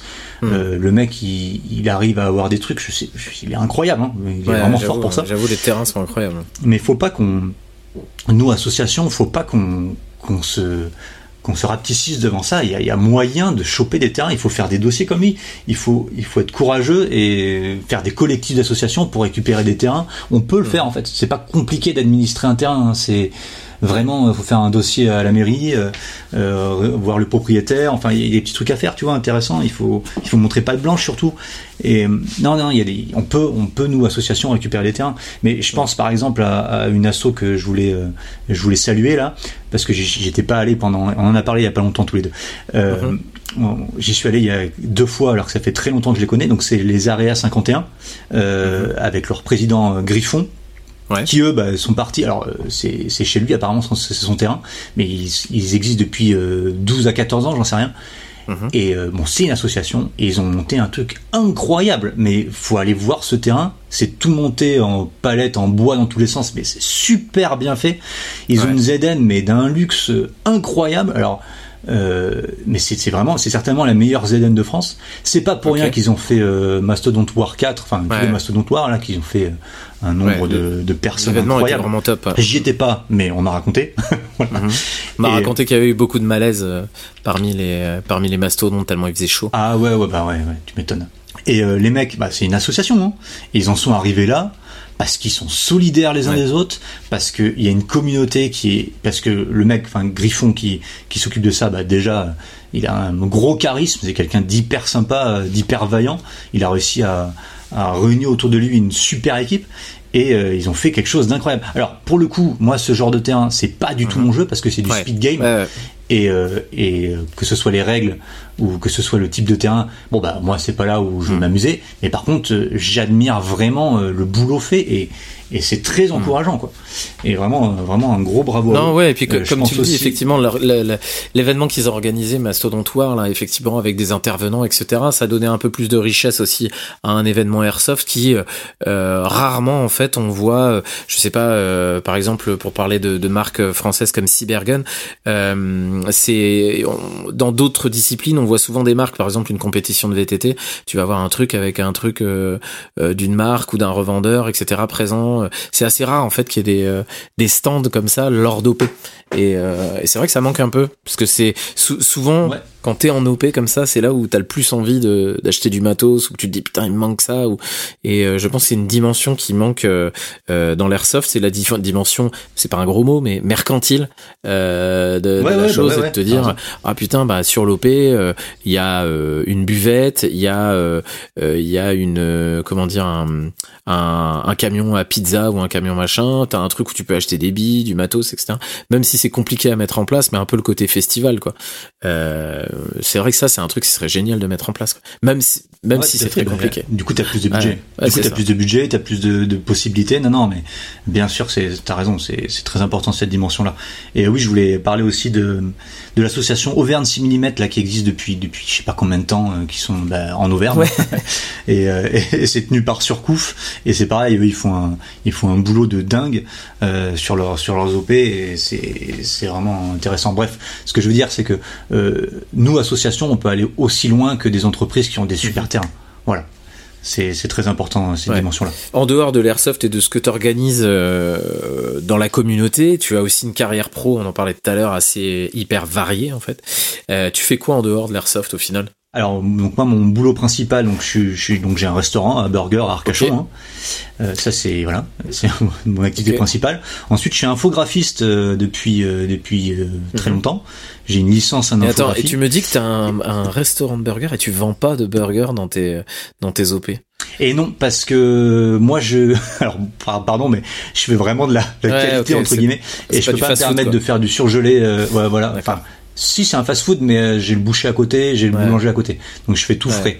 Par contre, euh, si je vais sur une OP, il faut que je fasse du surgelé, et là, ça commence à m'emmerder, tu vois. Je comprends. Et du coup, je vais descendre en gamme, et je. ok, ok, je comprends, je comprends très bien. Et ouais, donc j'ai une licence en, en infographie, là, ce qui me permet de faire beaucoup de plans, beaucoup de design, voilà. Et tout à l'heure, je disais que j'avais un master en 3D. Alors c'est pas vrai, j'ai passé le master, mais je l'ai pas eu, donc c'est important. J'ai rajouté des bruits de de, de, de gens qui te eu à ce moment-là. Mais, mais tu peux, mais tu peux, c'est vrai. Et euh, oui, bon, à côté, évidemment, donc, euh, je, donc je fais de la, du modeling 3D encore aujourd'hui pour, euh, pour l'imprimante. mais je fais aussi beaucoup de photos. voilà, je fais beaucoup de photos. c'est un, une de mes, un de mes loisirs favoris. Justement, ça, tu, me, tu me fais une transition parfaite sur la question qui, qui vient après. C'est que dans les OP, à chaque fois que tu fais des, des, des événements, très souvent, suite aux événements, il y a des séries, des salves de photos qui viennent, des photos qui sont assez qualitatives. Tu as, vraiment une vraie passion pour la photo, et notamment pour la photo d'airsoft. En fait, c'est vraiment des reportages que tu fais lors de tes OP. Ouais, ouais, tout à fait. Et je trouve ça très intéressant de mettre l'airsoft en valeur. Alors évidemment, c'est un grand plaisir de prendre les copains avec leur super tenue en photo. C'est vraiment, euh, c'est vraiment super intéressant à faire. Et euh, oui, en plus mettre ses propres événements en lumière, euh, c'est intéressant. Après, je fais pas que pour que pour mes organisations. Hein. Je vais souvent aussi voir des copains et je leur fais mhm. des photos parce que bah c'est intéressant de mettre les, événements airsoft en valeur. graphiquement, en fait, l'airsoft est intéressant. On s'en rend peut-être pas trop compte, mais j'ai aussi un drone en fait et je me débrouille pour faire deux trois plans de drone quand je peux parce que je fais aussi de la vidéo. Hein. Bah euh, je fais de la vidéo Forcément, euh, depuis depuis bien longtemps. Je suis pas youtubeur hein, et euh, j'ai pas envie de l'être, mais pour mettre en avant des événements ou expliquer des règles de jeu, on fait quelques vidéos. Ouais, on fait quelques vidéos. voilà. Et en plus maintenant, bon, on en a parlé la dernière fois tous les deux parce que tu touches le son, même beaucoup plus que moi. Moi, je commence à faire du sound design et, et même de la voix IA et et voilà, je, enfin, je commence à bien toucher le son, mais bon, je suis pas un artiste comme toi, mais euh, je touche le son. Mais si tu, tu dis, je suis pas un artiste comme comme moi, mais euh, euh, si tu es un artiste, enfin, on va pas se lancer des fleurs alors que des gens nous écoutent, mais c'est pas l'idée. Mais l'approche que tu as, c'est une approche de, tu as une vraie direction artistique autour de tes événements, euh, tu crées de la vidéo, du contenu euh, sur autour de, des événements. C'était pas euh, c'était pas la précédente là, mais c'était celle d'avant où il y avait euh, pas mal de gens dont Fred qui t'avait fait des vidéos. Il y avait eu des espèces de de, de teasers ah vidéo avec des espèces de d'effets glitch sur les vidéos, etc. J'avais trouvé ça terrible. Des, des glitches, c'est je trouve que c'est mon ouais, petit dada, ça. Et je trouve que ça met vachement en valeur le truc et il y a vraiment une vraie direction artistique autour de ça.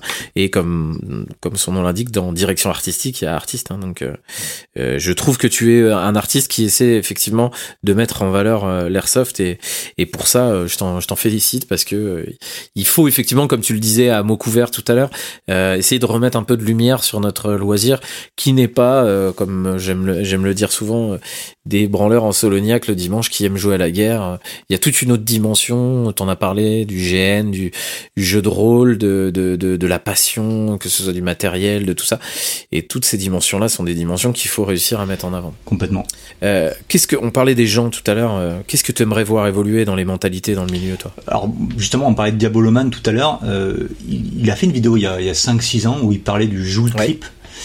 Et, euh, et c'était, sa vidéo était très utile parce qu'il nous manquait un argument en fait pour que tout le monde soit convaincu de passer en joule en fait. Et il faudrait vraiment que tout le monde, je parle au chrome évidemment, que tout le monde, que toutes les assos passent en joule. Et surtout en grammage de jeu.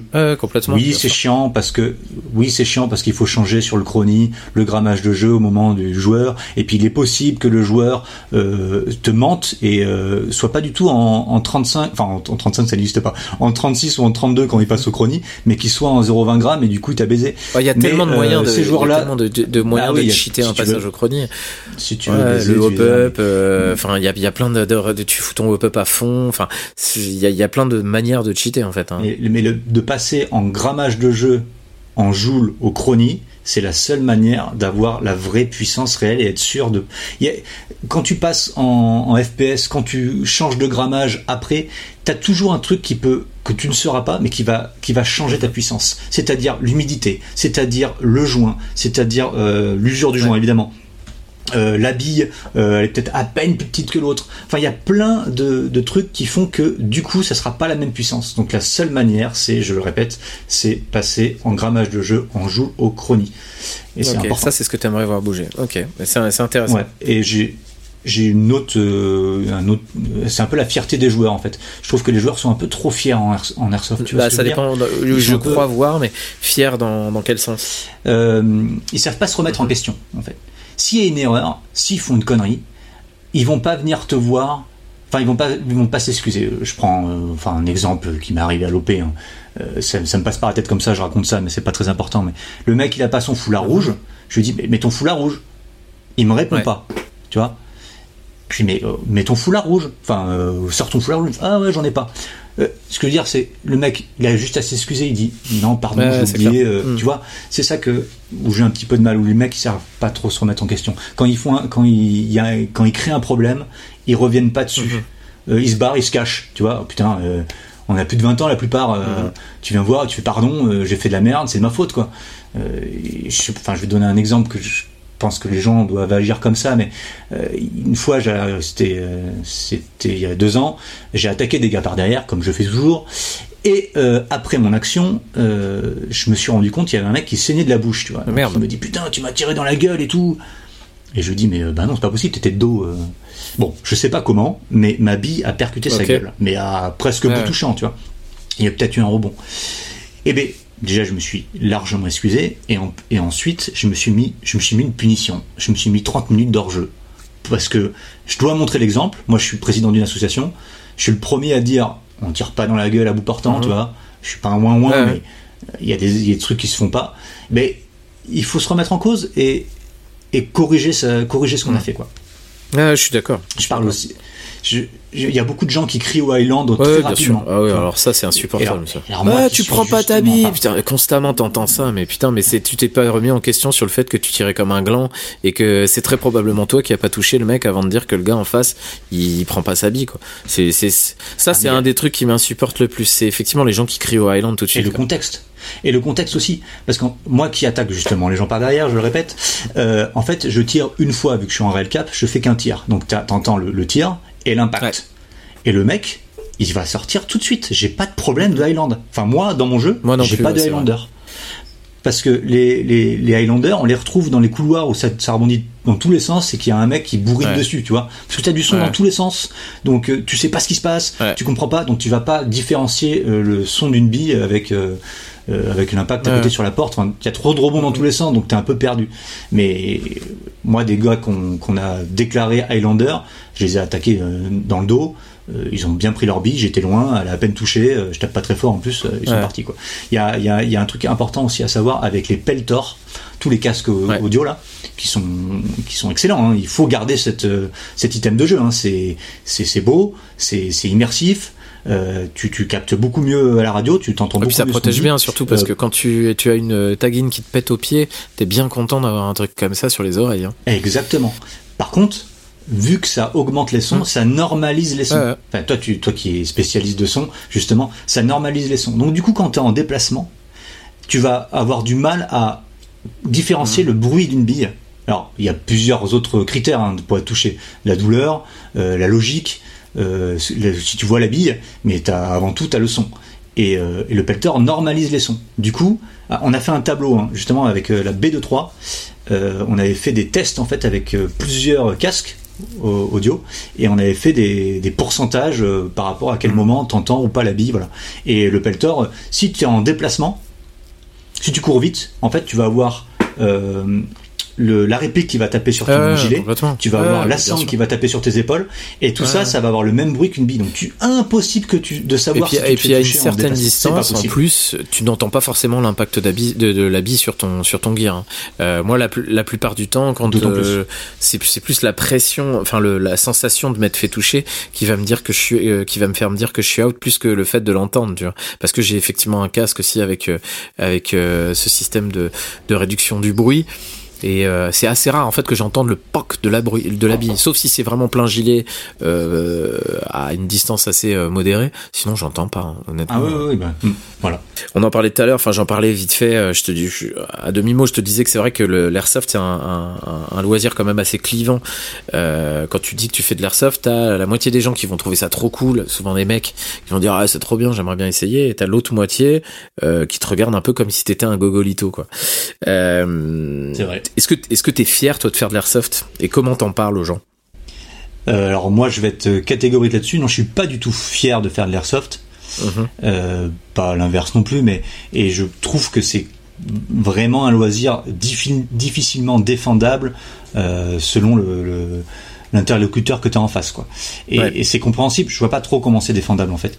Euh, tu, tu, peux l'expliquer euh, doucement, euh, clairement et il y a des gens ils accepteront jamais et c'est compréhensible. Il faut accepter ça, il faut accepter. Qu'est-ce qui, qui n'est pas défendable selon toi? Par exemple, ça dépend l'interlocuteur vraiment si tu t'adresses à quelqu'un qui a fait l'Irak, qui a perdu ses deux jambes et que tu racontes ta partie d'airsoft, tu vois, c'est compliqué d'être d'être cohérent, de pas passer pour un pour un débile, je trouve franchement. Ouais, bien sûr, mais je pense que ce serait vraiment de la maladresse que de, de parler d'airsoft à un mec qui a fait l'Irak et qui a perdu ses deux jambes. Ouais, je t'ai donné, un exemple extrême. Ouais, Non, mais voilà, c'est comme de parler à un mec du super anniversaire qu'il a passé avec sa mère à un mec qui a perdu sa mère, tu vois, c'est hyper, hyper maladroit. Mais euh, ce que je trouve qui est difficile, effectivement, c'est que c'est un en fait, là où c'est difficile à présenter, c'est euh, si pour toi, en fait, l'airsoft n'a qu'une seule dimension qui est celle de singer des gens qui jouent leur vie. Euh, là, effectivement, c'est difficilement défendable parce que c'est juste pas fun, c'est pas drôle, tu vois. Euh, par contre, si tu recherches plein d'autres choses dans l'airsoft, l'airsoft, en fait, le fait de tenir une réplique devient juste un prétexte, en fait, pour rechercher les choses que tu que tu recherches dans l'airsoft. Je sais pas si tu, tu, tu saisis ce que je veux dire, mais je pense que l'airsoft c'est beaucoup plus euh, enfin ce serait tout aussi fun si on jouait avec des nerfs en fait. Euh, mais qui ressemblaient à des arcs ou des trucs comme ça euh, qui avaient la même portée. Je pense que la, la, la, portée c'est important pour l'immersion. Je suis pas sûr que tout le monde recherche la, la, le, fait de faire comme si on allait tuer des gens. Enfin tu tu tu tu, tu vois. Je pense qu'il y a plein d'autres choses que ça. J'étais au Canada là il y a il y a quelques il y a quelques jours là en fait, eux, ils ont failli euh, perdre l'airsoft en tant que loisir euh, là-bas, parce qu'il y a mhm. une loi qui a évolué, leur loi euh, C21 là, où en fait il serait interdit d'avoir quelconque réplique d'armes maintenant. ça a failli passer, mhm. mais en fait c'était à la fois c'est un petit peu compréhensible parce que il n'y a pas de stats là-dessus, mais on se doute bien que la majorité des braquages se font avec une réplique d'armes tu vois, c'est sûr. Mhm. Euh, donc déjà pour ça, euh, c'est c'est difficilement défendable, je trouve. Je trouve. Enfin, la possession, euh, pas spécialement l'airsoft en tant que tel, mais la possession d'une réplique d'arme, tu vois. Ouais, je comprends. en fait, je comprends. Je me fais un peu l'avocat du diable, mais t'as raison. il faut. Je, je, je comprends, mais c'est un peu comme de, de, de, prendre cette minorité de gens qui font des braquages, euh, comme la minorité de gens qui vont utiliser une voiture comme une arme par destination et tuer des gens avec leur bagnole et du coup diaboliser tous les gens qui ont une bagnole. Je pense que c'est le comportement qu'il faut diaboliser, pas l'objet. Euh, le fait de dire euh, les répliques d'armes, euh, non, ça doit être interdit. Non, c'est juste les comportements des connards qui font des braquages avec des, des, des répliques d'armes qui devraient être interdits. Euh, même si je comprends vraiment ton argument, hein, mais je, je, je me fais l'avocat du diable parce que euh, euh, on a souvent tendance à, à, vouloir trouver des excuses à ceux qui commettent des erreurs euh, en voulant diaboliser en fait euh, toute une partie de gens, alors que bah non c'est juste ces gens-là qui sont des gros débiles quoi. Tu vois? Non, non, mais... Je réfléchis aussi à haute voix parce que ça me fait réfléchir ce que tu dis et que et que c'est important aussi l'image qu'on véhicule tous euh, de notre de notre loisir et souvent euh, on entend ça ouais un mec a fait un braco avec une avec une réplique d'arme etc. Est-ce que s'il y avait, euh, si, est-ce que si euh, euh, les répliques d'Airsoft étaient interdites, est-ce qu'il serait pas allé chez Toys R Us acheter un truc qui ressemblerait moins, mais qui bougeait un peu plus, un peu plus vite? Franchement, t'as ah, raison. c'est ça. Enfin, bon, bref. pour revenir à nous, tu viens chercher quoi en fait dans le dans l'Airsoft, toi, dans ce loisir-là? Alors, bah, il y a plein de paramètres dans l'Airsoft. C'est ça qui est très intéressant comme loisir. Alors moi, c'est principalement l'adrénaline. Mm-hmm. Euh, bah, les copains, hein, les copains clairement. Ouais, et évidemment. on fait plein de rencontres euh, dans tous les sens avec de- des gens de tous les milieux. Ouais, c'est vraiment euh, le partage est vraiment très intéressant. Mm, mm. Et évidemment le sport. Le Ouais. sport parce que bah, c'est un sport complet en fait. Donc euh, si tu te bouges un peu le cul, euh, tu travailles euh, tous les tous les membres du corps et, et- et c'est top. Et c'est très absolument. intéressant. Bon, Mhm. faut pas jouer sniper, sinon c'est vrai que tu te dépenses quand même un peu moins, quoi. Et, non. Ouais, je sens que je vais. je- c'est pas vrai. j'ai- vas te faire tuer. J'ai fait, j'ai fait un peu exprès. Je me suis dit que t'allais rebondir. Mais, euh, mais non, bien sûr, les snipers, calmez-vous, détendez-vous. Je, je, je n'ai rien dit. Oh, pour terminer le podcast, comme à chaque fois, en général, j'aime bien demander. J'en parlais euh, en tout début euh, des recommandations. Et quand je parle de recommandations, euh, c'est vraiment tout et n'importe quoi. Ça peut être euh, de la marque de croquettes de ton chat, n'importe quoi, des choses qui euh, ces temps-ci te font kiffer ou euh, euh, dont t'as envie de, parler. Qu'est-ce que tu pourrais nous conseiller? Alors moi, j'ai un truc bah, tout neuf à vous conseiller. Et euh, pour le coup, ça fait partie de l'airsoft. Euh, on a une asso euh, d'amis qui est très proche de nous, hein, qui est sur la majorité de nos événements, et on va sur la majorité de leurs événements. Donc c'est les loups Ouais. ardents. Euh, les loups ardents, ils sont ils sont sud-land, Pays Basque, et bah, dans quelques temps, ils vont ouvrir un, un excellent terrain avec cette cette mentalité semi-milsim, orientée milsim, real cap, euh, règles de soins spécifiques. euh, voilà, ça va être un super terrain de, de 5 hectares. Euh, voilà, bah, je leur Eh laisserai. bah, très cool. On ira jeter un, un œil à ce qu'ils ça proposent. sera, hein, ça sera génial. Ça sera génial. Euh, en tout cas, euh, du coup, qu'est-ce qu'on pourrait te souhaiter pour la suite, euh, toi? Alors dans l'airsoft, bah rien parce que bah j'ai je suis très heureux. Enfin, globalement dans la vie, je suis très heureux, moi, donc il y a pas de Ouais. problème. Et en c'est bien airsoft, d'entendre ça. ouais, ouais, non, C'est moi, très je, bien d'entendre ça. Je suis heureux dans ma vie, euh, dans ma vie de couple, dans, dans ma vie professionnelle. euh, je- Génial. dans ma- je dans- suis très heureux pour toi que tu le sois, en tout cas. Merci. Euh, dans, dans ma vie amicale, euh, dans l'airsoft, j'ai une super asso, on s'entend super bien. Euh, voilà, il y a plein de projets, on a plein de projets, donc c'est très bien. Non, la santé, la santé, je, je rien de vital, hein, mais bon, c'était une tendinite qui m'emmerde depuis 10 ans, tu vois. Euh, j'ai une cheville Ah gauche euh, qui. On a plus 20 ans, mon bon, mon bon exactement. hein, voilà, Voilà Ah ce ouais. que tu peux me souhaiter, la santé. Ouais, c'est ça, c'est ce c'est ce qu'il faut en premier. Le reste, ça viendra. Euh, bon bah ok, bah c'était super cool de t'avoir en tout cas aujourd'hui. Merci de t'être prêté à l'exercice. Je sais, comme tu le disais en début de d'épisode, tu n'étais pas très à l'aise. On en avait parlé tous les deux à l'idée de parler de toi surtout, parce que t'es t'es t'es pas quelqu'un de très égocentré. Donc merci de, de t'être prêté à à l'exercice. Bah, merci de m'avoir reçu, euh, Cano. C'était c'était un grand plaisir de partager toutes ces choses avec toi. Bon bah cool, si ça t'a plu, euh, c'est le principal. Euh, je conseille comme à chaque fois et euh, d'autant plus pour Mojo d'aller, euh, euh, je conseille aux gens d'aller voir ce que tu proposes, euh, que ce soit en termes d'organisation de parties, de fabrication d'items de jeu, euh, de photos, etc. Enfin il y a plein plein de choses intéressantes à voir euh, sur ton sur ton profil et sur le profil de Bassin Airsoft. Donc allez tous voir ce que euh, Mojo nous propose parce que ça manque de gens euh, moteurs dans notre dans notre communauté. Donc euh, donc voilà, allez découvrir son taf. Encore merci pour, euh, pour, euh, pour l'échange qu'on a pu avoir aujourd'hui. Et puis on se reverra bientôt euh, sur ton terrain, avec- sur tes terrains. Avec plaisir. Allez, à plus, Mojo. Salut. Salut. Merci d'avoir écouté ce podcast jusqu'au bout. Foncez maintenant sur Instagram pour nous suivre et pensez à évaluer le podcast sur votre plateforme d'écoute préférée. Je rappelle que l'airsoft est un loisir, alors prenez et donnez du fun. Un gros respect à nos militaires autour du globe. C'était Cano pour Tactical Cast. Peace.